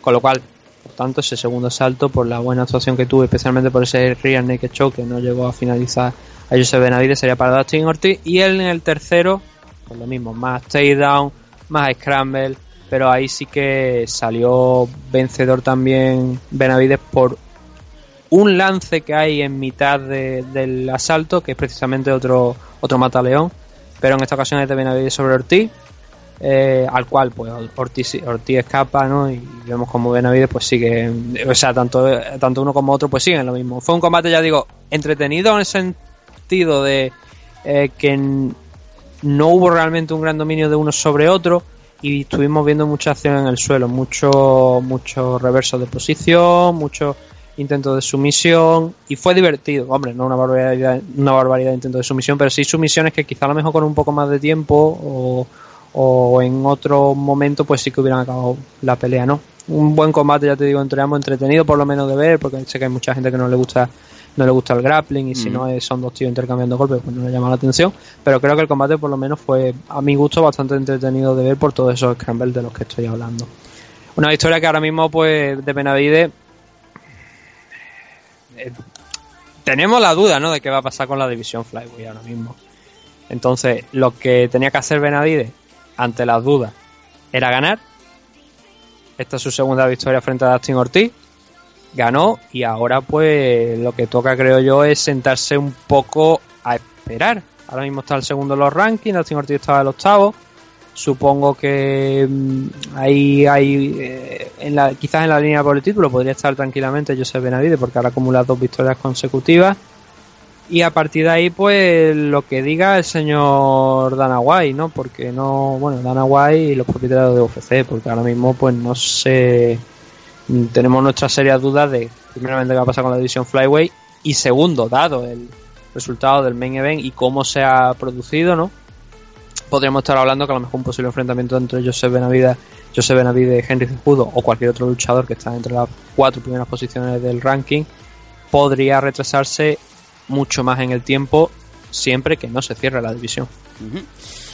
Trevor Gillespie dando la sorpresa o no en, la- en los pesos ligeros a Jansi Medeiros ya que lo derribó en el segundo asalto y por ti que yo lo venció con golpes. No es una sorpresa. No, no, una sorpresa. Eh, hombre, a ver, me- hay que respetar siempre a Medeiros. Medeiros es un, es un gran luchador, es una- un luchador de la parte media especialmente para poner eh, a este tipo de chicos ¿no? que están subiendo, como es el caso de Gillespie, que bueno, también estaba ya en los rankings rankeados, por lo menos en las partes más bajas, creo que en la 15, ah, figura en, en el 15, pero está en ese 15 entre en el que es el 15 y el 16, ¿sabes? Como está ahí en el de esto, pero te lo cuentan como dentro de los rankings eh, oficialmente en UFC. Y Medeiros pues lo habíamos estado viendo en, si no, no recuerdo, en su último combate, en uno de sus últimos combates precisamente contra Donald Cerrone, ¿no? Ujú. Eh, sí, además en su último combate. Entonces, es un luchador que venía de 170 libras, peleó en 170 libras, que ya también habíamos estado viendo, por supuesto, aquí, ¿no? Que no es que sea un luchador ajeno o, o que no hayamos visto nunca precisamente en la división eh, Lightweight, no. Eh, Medeiros también ha competido durante mucho tiempo aquí en la división.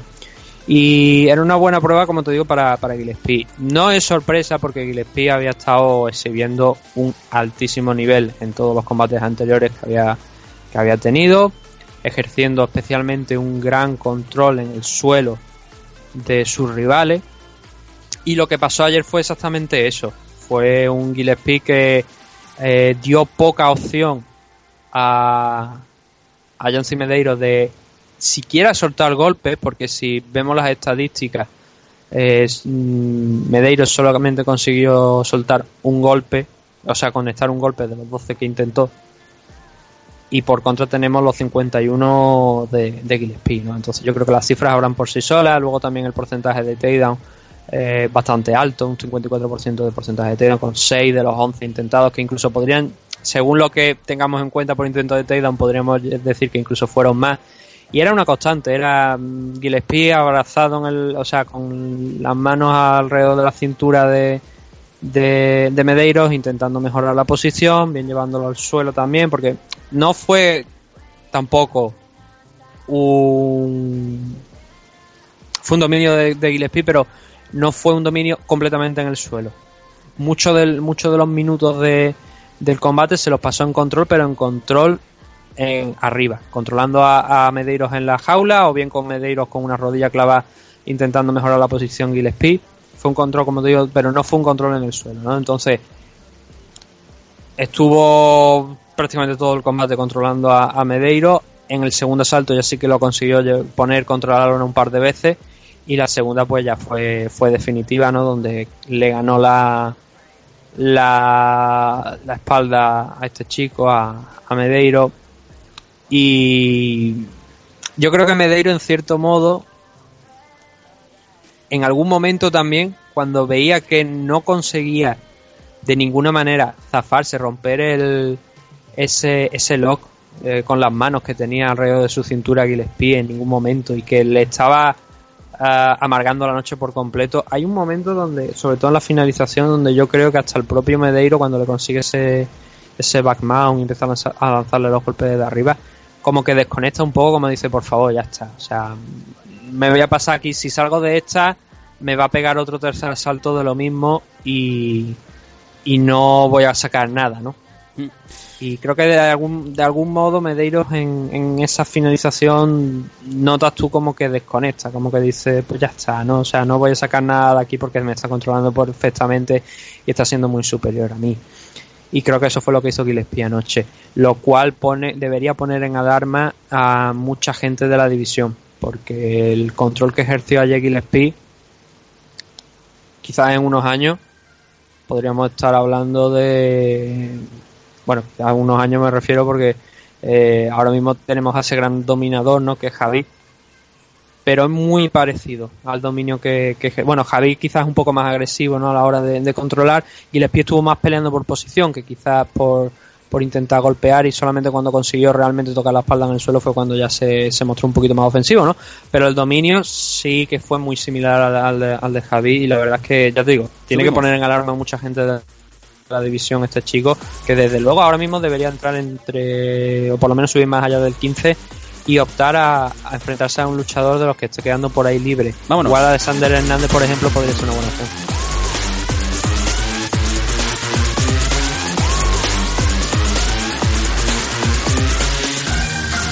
El combate infame de la noche, desde luego, el que tenía como protagonista Gret Hardy, el cual no le pasaban una y no se la pasaron, el cual pues eh, aplicó un rodillazo ilegal y Allen Crowder, que hasta ese momento era prácticamente el invitado de piedra en esa fiesta, salió ve- vencedor pero por descalificación del primero. Un combate que al final hasta la propia gente eh, estaba llamando asshole o gilipollas a Greg Hardy, ya que lo que mal empieza mal acaba prácticamente, Nathan.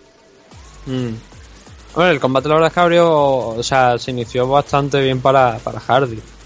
La habíamos estado viendo noquear a sus rivales además de manera rápida y, y con bastante efectividad. La verdad es que me había gustado lo que, lo que había visto hasta ahora de Greg Hardy dentro de la jaula, obviamente fuera pues ya hablamos el, a medio de semana. Y hubo un momento donde yo ciertamente pensaba que iba a noquear a Crowder. Lo que pasa es que sí que vimos quizá una, una diferencia de nivel cuando ya se calmaron un poquito las aguas. Y también hay que recordar que bueno que Allen Crowder pues estaba en el momento de pisar la jaula con creo que 12 combates profesionales, mucha más experiencia que, que Greg Hardy. Y utilizó esa experiencia para cuando controló ya un poco a, a Greg Hardy en el clinch, eh, derribarlo, eh, trabajar en el suelo, incluso ponerlo en la posición de, del crucifix, soltando. Lo que pasa es que Hardy, pues, me sorprendió ver. eh, o sea, ha estado trabajando. Quiero decir que se ve que Hardy ha estado trabajando porque utilizó la, la, la pared de la jaula para impulsarse y, salir de esa posición e intentar mejorarla, cosa que hay otros muchos luchadores con más peleas que él que no hacen. Con lo cual que me gustó ese aspecto de que se ve que por lo menos se lo está tomando en serio, está trabajando y que tiene ganas, que no ha venido aquí a hacer un CM Pan, por decirlo de alguna manera. Mm, Más bien que este es, es ahora su trabajo pues full time, ¿no? O por tiempo completo. Eh, Crowder de hecho también tuvo mm, oportunidad de coger una guillotine que no, no acabó de concretar. Un armbar que también tampoco pudo, pudo acabar de cerrar. El round en sí creo que fue para, para este primer asalto para, para Hardy por el daño que quizás pesa más a la hora de juzgar lo que, lo que Allen Crowder había hecho. En el segundo, pues lo que estamos diciendo. eh, también vimos un, por momentos como Greg Hardy pues venía un poquito más abajo. Parece que ya había gastado mucha más energía de la que se podía permitir en el primer asalto. Crowder creo que inteligentemente identificó ese, ese problema y empezó pues a, llamar, no sé exactamente lo que le estaría diciendo, pero sí a incitarlo, ¿no? A intercambiar golpes, eh, gritándole en la cara y entró al takedown Crowder, defendió Hardy, bien por cierto, con un sprawl y entonces llegamos al momento de la, del rodillazo ilegal, donde pues Crowder tiene una rodilla clavada en el suelo, las dos manos arriba, la otra rodilla no está en el suelo, pero eso cuenta como grounded fighter y vemos como pues, Hardy le, le lanza una rodilla que sí que es verdad que llega a las manos, que no da por completo en la cara, pero claro, el golpe es ilegal. Y si el luchador no puede recuperarse, se considera una descalificación. Y ese es el resultado que realmente vimos anoche, ¿no? Una descalificación sobre, sobre Greg Hardy. Mm, mi opinión sobre el tema, bueno, una descalificación porque las normas están puestas así, ¿no? Pero el tema de lo del Grounded Fighter, yo considero una chorrada. Eh, de verdad que se considera un, a un luchador como, como grounded, como caído, derribado, ¿no? Para Rodilla, en el, en el suelo, como la portada de Sí. Platoon, vamos. Sí, pero es que la, la rodilla, es que una sola rodilla en el suelo, yo no lo considero, yo no, a mí no me gusta que eso se considere como grounded fighter. No digamos ya como cuando se hacía años con lo de poner el dedo, que por suerte eso se cambió. Ahora tienes que clavar una rodilla. Es un y- luchador que se está incorporando. Eh, esa Claro, es la pero- realidad. Luchador que se está incorporando. Uno, uno de una rodilla no está en posición inferior, desde luego. Claro, porque es que una rodilla, las dos rodillas, vale, porque sí que entiendo que eso es una posición más complicada, a lo mejor para, para, para, para dar la guardia, para tirarte al suelo de espalda, para defender ese golpe, pues es más complicado, ¿no? Y no digamos ya, por lo mejor puedes absorberlo directamente con la guardia, ¿no? Pero una rodilla solo, mm, yo creo que no es suficiente para con- considerar a un luchador como grande. Mínimo las dos rodillas, o una rodilla y una mano, o algo así. Porque ayer, o sea, si a ti te sueltan ese rodillazo, puedes hacer varias cosas. Ahí tienes varios métodos de defensa, a lo mejor, pues que incluso pueden ser varios eficaces. Como te digo, a lo mejor tirarte hacia un lateral, dar la guardia, eh, protegerte con las manos, o reducir el impacto agarrando la pierna, echándote adelante e intentar un single, un single leg. Hay métodos, pero que solamente esa rodilla se considere como grande fighter, ya te, eh, ya te digo que a mí no me gusta. Sobre todo porque cuando sales a otras compañías, especialmente, pues el ejemplo más claro siempre, ¿no? Rising, que se permite todo tipo de rodillazos y, los Stone también, eso no sería un problema allí. Y a mí no me parece que esa posición sea precisamente una posición en la que un luchador no pueda defenderse. Creo que por lo tanto debería estudiarse a lo mejor un posible cambio ante ese, a ese rodillazo, porque Vámonos. hay gente que lo puede llegar a explotar eso mucho. Y sí que es verdad que el rodillazo de Hardy es que es totalmente ilegal. O sea, aquí con, con las normas, con la Unified Rule, él es ilegal. Aquí, en la China popular y donde haga falta, siempre que se rijan por la, por la, en por la Kunlun- regla. Y supongo que alguien en le ha tenido no. que explicar a Greg Hardy en vestuario, oye, mira, estas son las normas, esto es lo que no puedes hacer. Con lo cual, añade todavía peor imagen No, eso es al lo- rodillazo. Es lo que todo el mundo no está. Esto es lo que todo el mundo está diciendo, que ya bastante venía a sus espaldas con Greg Hardy como para encima aplicar un rodillazo ilegal, ¿no? Pues eh, se ha acabado de crucificar el hombre. Mm, De alguna manera creo que Crowder también ve un poco el cielo abierto, ¿no? Hombre, ya te digo yo que se marcó ahí un Busquets, ¿eh? De, mm, ¿Sabes como la imagen de la Copa del Rey de Busquets y Sí. Tilesen cayendo los dos a la vez? Cuando se gira sí. el, el jugador del, creo que del Levante y dice, ¿pero qué ha pasado? pues sí, un la poco- imagen de también, bueno, la famosa imagen de creo que fue con, con un partido, no sé si fue eh, contra el Madrid o algo, de Busqué llevándose la mano a la cara y luego está en el suelo abriendo ¿no? la mano para ver si el árbitro Yo te digo, yo soy Allen Crowder y me quedo en el suelo, como hizo él, ¿eh? Oye, perfecto, porque ese combate lo iba a perder. Eh, Sí, lo iba a claro, perder. pero lo iba a perder. joder, eh, yo creo que lo aprovechó de, en cierto modo también. No pongo en duda que le hubiera hecho daño, pero sí creo Vamos, y, que, y si que lo aprovechó porque tenía cinco minutos, son los típicos cinco minutos, ¿no? Para recuperarte y no sé, yo Llega creo a que ser- también aprovechó en parte, pero bueno, es que Greg Hardy tenía que saber que ese, ese golpe y lo sabe. Llega a ser lo- Nathan el lo pelos sabe. de... Ne- Ne- déjame hablar. Nathan llega a ser eh, el pelos de Ripollet y Allen Crowder eh, sale de vestuario con el, con el collarín y habiendo denunciado, llamando a Mafre, ¿eh? De, me duele aquí detrás, me duele la cervical. Sí, pero claro, es lo que estoy diciendo. Greg Hardy, alguien le ha tenido que decir que ese rodillazo es ilegal antes de, Sí. Del combate, con lo cual no es excusa y creo que esas disculpas que pidió después y hablando también de una un posible rematch contra contra Crowder, eh, chico, No vais. ni rematch ni hostia, vuélvete a, a la Legacy Fighting Alliance, me parece que es donde estaba o alguna de estas empresas empresas menores que son de alguna manera las granjas de, de USC. Sabemos que todos están en las granjas de, de aliados de la CI, ¿no? Que es eh, la PFL y El luego tenemos farmeo. pues, las granjas de USC, ¿no? Eh, lo que se conoce como farmear. Eh, sí, bueno, yo lo de farmear lo entiendo otra cosa, pero vaya, sí que eh, que se vuelvan alguna de estas compañías. Y, Venga, vámonos. claro, el, pro- el problema el problema es que UFC ha estado Sí, la promociona cubriendo demasiado. demasiado a este chico y claro, la primera que llega vemos cómo le pega un rodillazo a Lo, lo que decíamos, lo que mal empieza, mal, mal acaba. Vámonos al combate estelar. Judo contra Dillashaw. Dope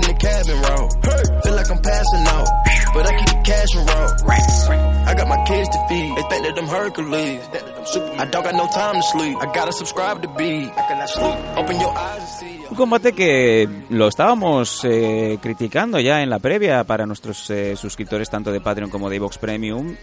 Estaba esto diseñado desde el principio, desde hace más de dos meses, en el momento en el que Demetrius Johnson es traspasado en ese intercambio de cromos en, con One, ¿no? Por, por Ben Askren.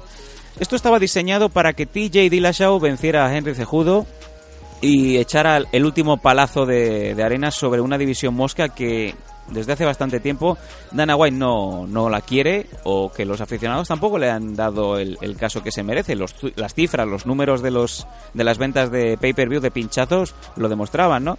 Sin embargo, Nathan, Henry Cejudo, que parecía que era el invitado de pega, de excepción en este combate, venció a Dillashaw por eh, TKO, golpes en los primeros 30 segundos y a callar la- las críticas que venían desde lo, más alto. Un combate que tiene muchas lecturas, ¿no? Porque no todo el mundo está contento con el resultado. Cuéntanos. La, la primera lectura que yo he dado, eh, que he puesto ¿no? de, en, mi Twitter de, del combate. Que eh, se puede comprobar, se lo podéis ver porque eso no lo voy a quitar. Y, y lo que he titulado eh, yo siendo un analista de MMA superior, ¿no? En, top position. ¿no? Si te has Y- marcado un untando, ¿no? Sí, es que creo, sí, no, sin untar, la verdad. Sin untar. Y. Porque es que creo que es la definición, ¿no? Eh, todo el mundo, nosotros también, dábamos como favorito a TJ Dillashaw. Y creo que era el, la elección más segura. En un combate entre ambos, era TJ Dillashaw. Por el tema de tamaño, es verdad que Henry Cejudo tiene un magnífico wrestling, que ha sido wrestler olímpico, que es medallista olímpico. Eso no lo discuten absolutamente nadie pero por tamaño y por peso, que suele ser también un factor importante, pensábamos que ese juego no le iba a ser tan cómodo de aplicar y que TJ Dillashaw, pues aprovechando el tamaño y la experiencia quizás, mm, iba a ser capaz de derrotar a, a este chico, a, a Demetri, a Demetri Johnson, a Henry Cejudo. Y luego llega y en 32 segundos, que creo que dura el combate, le manda al suelo tres o cuatro veces eh, y ya tras la cuarta pues para el combate el árbitro lo que comúnmente se conoce como rake es decir el cuando tienes unas expectativas tan altas dices "Bueno, esto me lo voy a pasar por encima de él y no voy a tener ningún problema y luego tengo que de esa manera los 30 segundos pues eso se convierte en rake ¿no? Y Rey que no es el, el, el ogro verde de... de- no, ese, de- es Rey. Ah, vale. Yo digo Rey, solo. Eh, que es una, una me parece, eh, ¿cómo se dice? Eh, de Greg, es decir, de como que te ha aplastado un camión y cosas, eh, una, una variación de, de Greg, ¿no? De la palabra Greg. Y fue lo que le pasó a Dillashaw ayer. Estoy de acuerdo, y lo hemos debatido antes de empezar justo el programa, Sí, que, a ver, la parada, Dillashaw se queja mucho de la parada. Dice que no estaba cao. Dana White también lo ha hecho, pero bueno, Dana White, lo que, lo que opine Dana White a esta altura del juego, lo de la hemos, división Flyway, de lo que hemos tenga un comentado. campeón Flyway implicado. Me, me ha parecido feísimo, y lo digo públicamente, es que es así, a todos los aficionados nos habrá pasado lo mismo. Me ha parecido horrible el hit and go que ha hecho Dana White, que es ponerle el cinturón a Cejudo y desaparecer de la escena. Veíamos como Henry pedía, ¿no? ¿Dónde está Tito Dana? Tito Dana. Y Tito Dana ya se había ido corriendo pabellón, pabellón para afuera, parecía Forrest Gump. Porque eh, la victoria de Cejudo dice, esto es por los flyweights, esto es para salvar la división, ¿dónde está Dana White? Y quería, quería verlo, quería verlo cara a cara y ahí desaparece, por completo. Yo te digo que lo que pueda decir Dana White, un hombre que eh, nunca, casi nunca ha estado de acuerdo en, en tener esta división aquí y darle la importancia que, que también creo que merece, porque ha tenido al mejor campeón de toda la historia de, de UFC, creo que, que me considero al, que- al mejor campeón de toda la historia de UFC, que es Demetrio Johnson pues eh, tampoco no entró a valorarlo, ¿no? Porque todo el mundo sabía a lo que venía Dana White. Veía a ver cómo TJ Dillashaw pues masacraba a Henry Cejudo y podía cerrar la división por fin y mandarlos todos a, a, a servir en un Sí. Kentucky Fried Chicken, ¿no? A Fogasa. Sí, y no resultó ser así, pero a ver, entramos dentro de, como volviendo a lo que estábamos diciendo, estábamos diciendo antes, lo del tema de, de la decisión arbitral, la parada. El árbitro era Kevin McDonald, si mal no, no recuerdo, y Dana White lo ha llamado local guy o local referee. Chris McDonald que parece se parece mucho a, a Mark Goddard pero en pequeñito, ¿no? Un poco está agasconado. Es como Mark Sí, Goddard, que es lo como, es pones como en el la- mini Brock Lesnar. Hay un árbitro que es mini Brock Lesnar. Sí, sí, pues Mark Goddard eh, metido en la secadora a 60 grados y te sale, pues, este hombre, ¿no? Sí, no, lo que no recuerdo ahora mismo cómo se llama mini Brock Lesnar. Pero hay un tipo que es Brock Lesnar, pero en pequeño. Pero en pequeño, pequeño, tío, de la altura de Gasco. Eh, el mini yo, o sea, venga, e- prosigue. ese, ese junto al hombre, que, que nunca me acuerdo de, de sus nombres, del el, el hombre de la... El de las trenzas. el- sí, el de John John contra, contra Alexander Gustafsson. Esos son los dos mejores árbitros, por lo menos aspecto físico que te puedes cara. Me Mini. Brock Lesnar y el hombre de la... De, la, Bigoto, de las trenzas en la barba. Bigoto, Bigoto. Bigoto. Bigoto. Es que no nunca me acuerdo de los nombres. Bueno, de- por de favor, prosigue, prosigue con el análisis, venga. Pero, ah, a ver, ya digo, feo llamarle local, local guy o local referee cuando ese árbitro ha estado arbitrando eventos de UFC y, de otras compañías en Estados Unidos. Y ayer mismo creo que tuvo una actuación buena en los, en los combates que estuvo arbitrando fuera de ese main event. La decisión que, tu, que toma en el main event, no sé si es correcta o no. Lo que yo entiendo es que él ve que TJ Dillashaw cae por tercera o cuarta vez tras unos golpes de, de Henry Cejudo.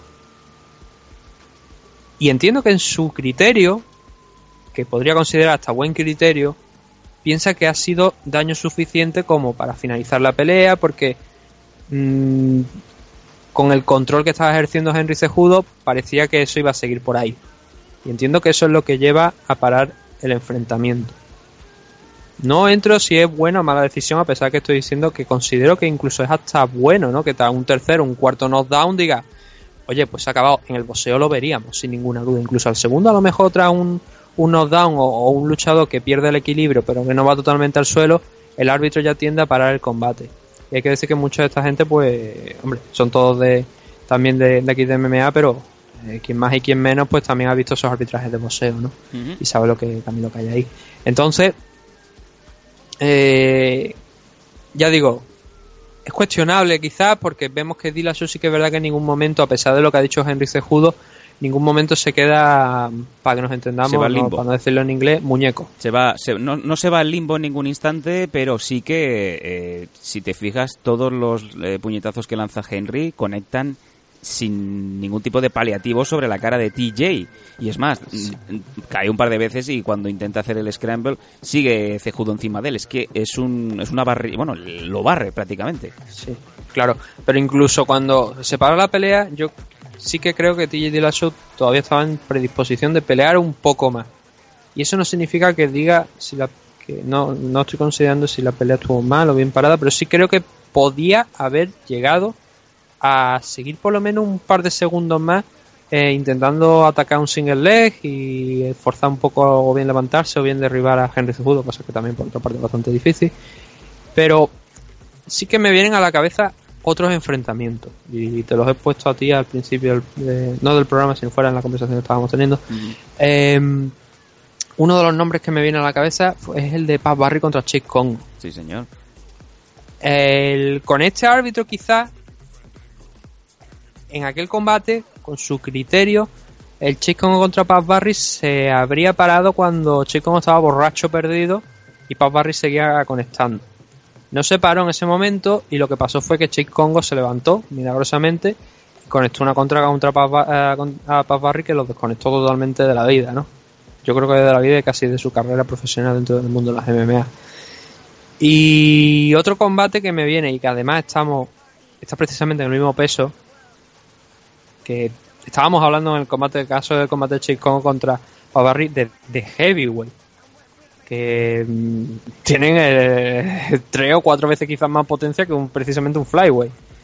Entonces, mm, otro combate eh, de Rising 14, que por cierto analizamos la semana pasada. Correcto. Shizuka Sugiyama contra Watanabe en 125 libras.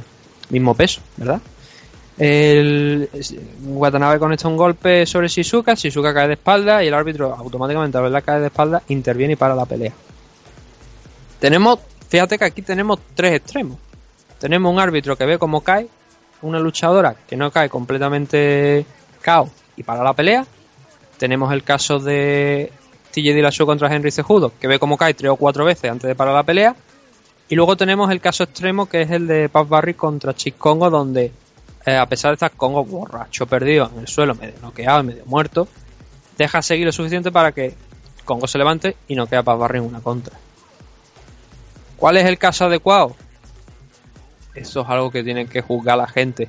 Pero sí que, desde luego, cuando estás dentro de la jaula, es muy difícil en ciertas ocasiones juzgar cuando has visto suficiente. Y creo que lo que se vio anoche quizás estaría más eh, precisamente en la línea intermedia que vendría a ser a lo mejor la más correcta entre comillas. Pero desde luego no está no se podría que- considerar siquiera estar cerca de la línea que consideramos como early Mira, como lo que, parada temprana lo que vamos rápidamente a comentar es que aquí no creo que haya nadie que ahora mismo diga otra cosa que no sea un rematch, un, un combate más. Y de hecho, nada más eh, le acercan el micro a Cejudo, le dice a Dillashaw desde luego que esto hay que volver a, a ponerlo, pero esta vez nos vamos a tu división, nos vamos a las 135 libras y tengamos un Cejudo contra Dillashaw, a lo que obviamente con el calentón y la adrenalina de la derrota, Dillashaw le dice inmediatamente que sí, ¿no? Yo creo que esto es impepinable que este año vamos a volver a ver a estos dos luchadores en, en, el misma, en la misma jaula, ¿no? Mm, A ver, por la actuación de ayer, no. Por lo que se. Por el interés de ver un combate en un enfrentamiento entre 100 en 135 libras, eh, sí.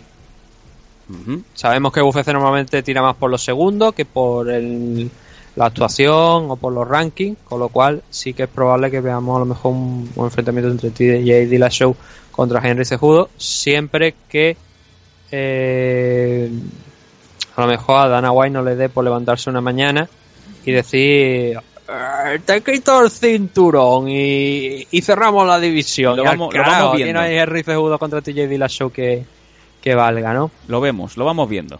Sí, sí, lo vamos viendo, es lo que seguramente le habrá dicho Dana White a, a Henry Cejudo. Hay un dato muy curioso que lo colocaron en redes sociales y es verdad que yo no, no había caído en esto, pero que se viene produciendo desde, desde siempre en la carrera de, de, de este chico, de, de TJ Dillashaw, y es que gana cuatro combates y pierde uno. Nos Curioso. cogemos nos Sí, sí. cogemos la carrera de, de, de TJ Dillashaw y ahora algunos dirán no, eso no es cierto porque Pero ganó todas las peleas de, de Ultimate Fighter antes de llegar a la final y tal y cual. Sí, pero si hablamos de combates profesionales tenemos, mira, el primer combate Esto es matemático. César Esclavo cuando debutó allá en 2010, Brandon Ducker, Mike Suárez y Tyler McCorriston. Todos estos combates antes de entrar en UFC, cuatro victorias consecutivas. Perdió la final contra Josh Johnson. Waller Watson, Vaughan Lee, Issei Tamura y Hugo Viana. Al siguiente combate lo pierde contra Rafael Asunsao. Ujú. Mike Easton, Renan Barao, Joe Soto. Renan Barao, el siguiente combate lo pierde contra Dominic Cruz. Vamos Rafael. Asunsao, John Lineker, Cody Gabran y Cody Gabran nuevamente. ¿Y qué pasa? Que vuelve a perder Henry Cejudo. Eh, Bueno, contra pues- Henry Cejudo. Pues eh, felicidades a TJ Dillashaw porque los próximos cuatro combates los va a ganar. Efectivamente. O sea, visto esta progresión, sí, y desde luego el 5 no es su número, ¿no? Ya sabemos que ahí sí que se la hincan, ¿no? Cuando llega el quinto. Uh, qué, qué bien traído, Nathan. Bueno, Que, que es obvio, ¿no? O sea, pero es verdad que yo, yo son esos datos que dices tú, joder, hay, hay gente que se ha entretenido en eso, pero es verdad que cuando cogías el récord tú decías, coño, que es verdad, es que ha ganado cuatro y ha perdido uno. Y ayer precisamente era el quinto enfrentamiento y oye, nuevamente a perder. Es una Pues- racha que va, o sea, una cosa que tiene ahí en su en su récord de, de pelea TJ Dillashaw y que ayer no pudo tampoco evitarlo, pero es lo que tú estás diciendo, ¿no? Seguramente ganará los próximos cuatro. pues este ha sido el, el resumen de UFC.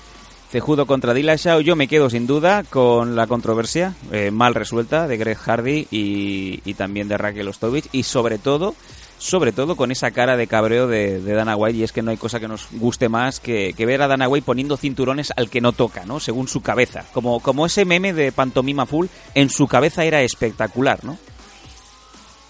Bueno, yo lo que he dicho, ¿no? Eh, de- además unos cinturones que son, ya te digo, pues que yo, te lo digo tal cual. A mí cuando me presentaron, bueno, me presentaron, cuando UFC presentó el cinturón, Yo pensaba que eso había sido diseñado por un niño discapacitado mental de Bueno, la eh, Make-A-Wish. ¿eh? ahí, ahí lo dejamos. Eh, para las semanas siguientes vamos a, a saber, porque me interesa mucho ver cuánto, cuánto son las bolsas, cuánto le ha, le ha caído a Greg Hardy por, por disputar su cuanto combate profesional y ya estar en un co-main event, lo cual es demasiado, ¿no? Em, Bueno, eso, eso supongo que... A, a ver, se puede llegar a saber, pero...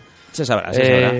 Se sabrá seguramente, pero ya sabemos que ahora mismo lo que más seguro que se, se, da a conocer es lo que ganan por Reebok, más que, que la cifra. La cifra muchas veces no depende tanto ya de cómo se solía, bueno, siempre ha dependido de la comisión, ¿no? Pero eh, hay veces que algunas comisiones no lo llegan tampoco a hacer público y no sé yo si se sabrá lo que, se llegará a saber lo que Greg Hardy ha hecho por, por esto, pero la verdad es que seguramente estando en el Comen Event y siendo una figura relevante y con la controversia que había causado y tal y cual, pues probablemente se haya llevado un paycheck interesante, ¿no? Pero Venga, bueno. Lo hablamos durante las eh, semanas siguientes aquí en MM Adictos. Camina descalzo, ríe sin motivos, no busques aplausos, siéntete vivo, estoy abriéndome en canal, ven, sé testigo. Si la felicidad es temporal, que me pille contigo. Si eres de los de verdad, aquí estaré, no importa. Suena el Shota con sus sonrisas y lágrimas y con esta bella tonada, el, eh, la melodía de la despedida de MM Adictos en este número 237. Pero quedado- tienes cerdo. No tienes razón, el alma mi maestra, la escuela de la vida, aprendiendo la fuerza, quiero comerte. Bueno, eh, habrán quedado cosas fuera, obviamente. Lo que nos haya quedado fuera de este programa lo daremos durante la semana en, el, eh, pro- en los programas especiales para nuestros Evox Premium y para nuestros Patreon, ya lo sabéis. Si queréis más información para apuntaros, para tener más MM Adictos, en patreon.com barra MM Adictos o en el botón apoyar de Evox. Lo dicho, durante la semana tenemos una cosita preparada para nuestros suscriptores. Vamos a intentar cerrar en estos próximos días una de las entrevistas que os habíamos prometido. Si queréis dejarnos comentarios, podéis usar iVox, desde luego. Y alguna cosita rápida que no sé si haya, haya quedado que quieras comentar, Nathan, en estos últimos segundos. No, no, la verdad es que no. Yo creo que con lo que hemos hecho, la verdad que como estamos acostumbrados a decir, siempre podemos tener mucho más contenido, mucho más de esto, pero entonces nos pasaremos demasiadas horas aquí y teniendo en cuenta que. bueno, tú me entiendes ya. Sí, demasiado. Tampoco es, es de recibo, a No. mucho más tiempo. No hay fatiga, pero queremos que llegue y el mensaje, gracias a vosotros, llega. Nos despedimos, que paséis una buena semana. Nos vemos y nos oímos aquí en MM Adictos. Hasta siempre, amigos. Venimos a la vida intentando ser felices, porque la vida es corta y se nos va. Ningún bien vale como la vida, y esto es elemental. Quieres la promesa de una vida sin dolor, pero si existe la felicidad, existe la depresión. A veces nos sentimos solos y amargados. Quédate con quien te diga quiero verte viejo y arrugado. Mi consejo es que no te castigues. Se acaban relaciones, pero la vida sigue. Cuando el barco se hunde, hay quien busca un salvavidas y hay quien reza. Piensa quién eres, quién quieres ser, vive. Cuando todo es complicado, cuando la luz es turbia, cuando todo se ensucia, nadie se moje de verdad sin importar todo lo demás. Aquí me tendrás como el campo esperando a la lluvia. Sonrisas y lágrimas, la vida es un sueño. Aquí estaré como Hachiko esperando a su dueño. Aquí estaré porque quiero ser tu testigo. La vida da muchas vueltas y yo quiero darlas contigo. Alguien que me frene los instintos, alguien que me dé los consejos que yo predico.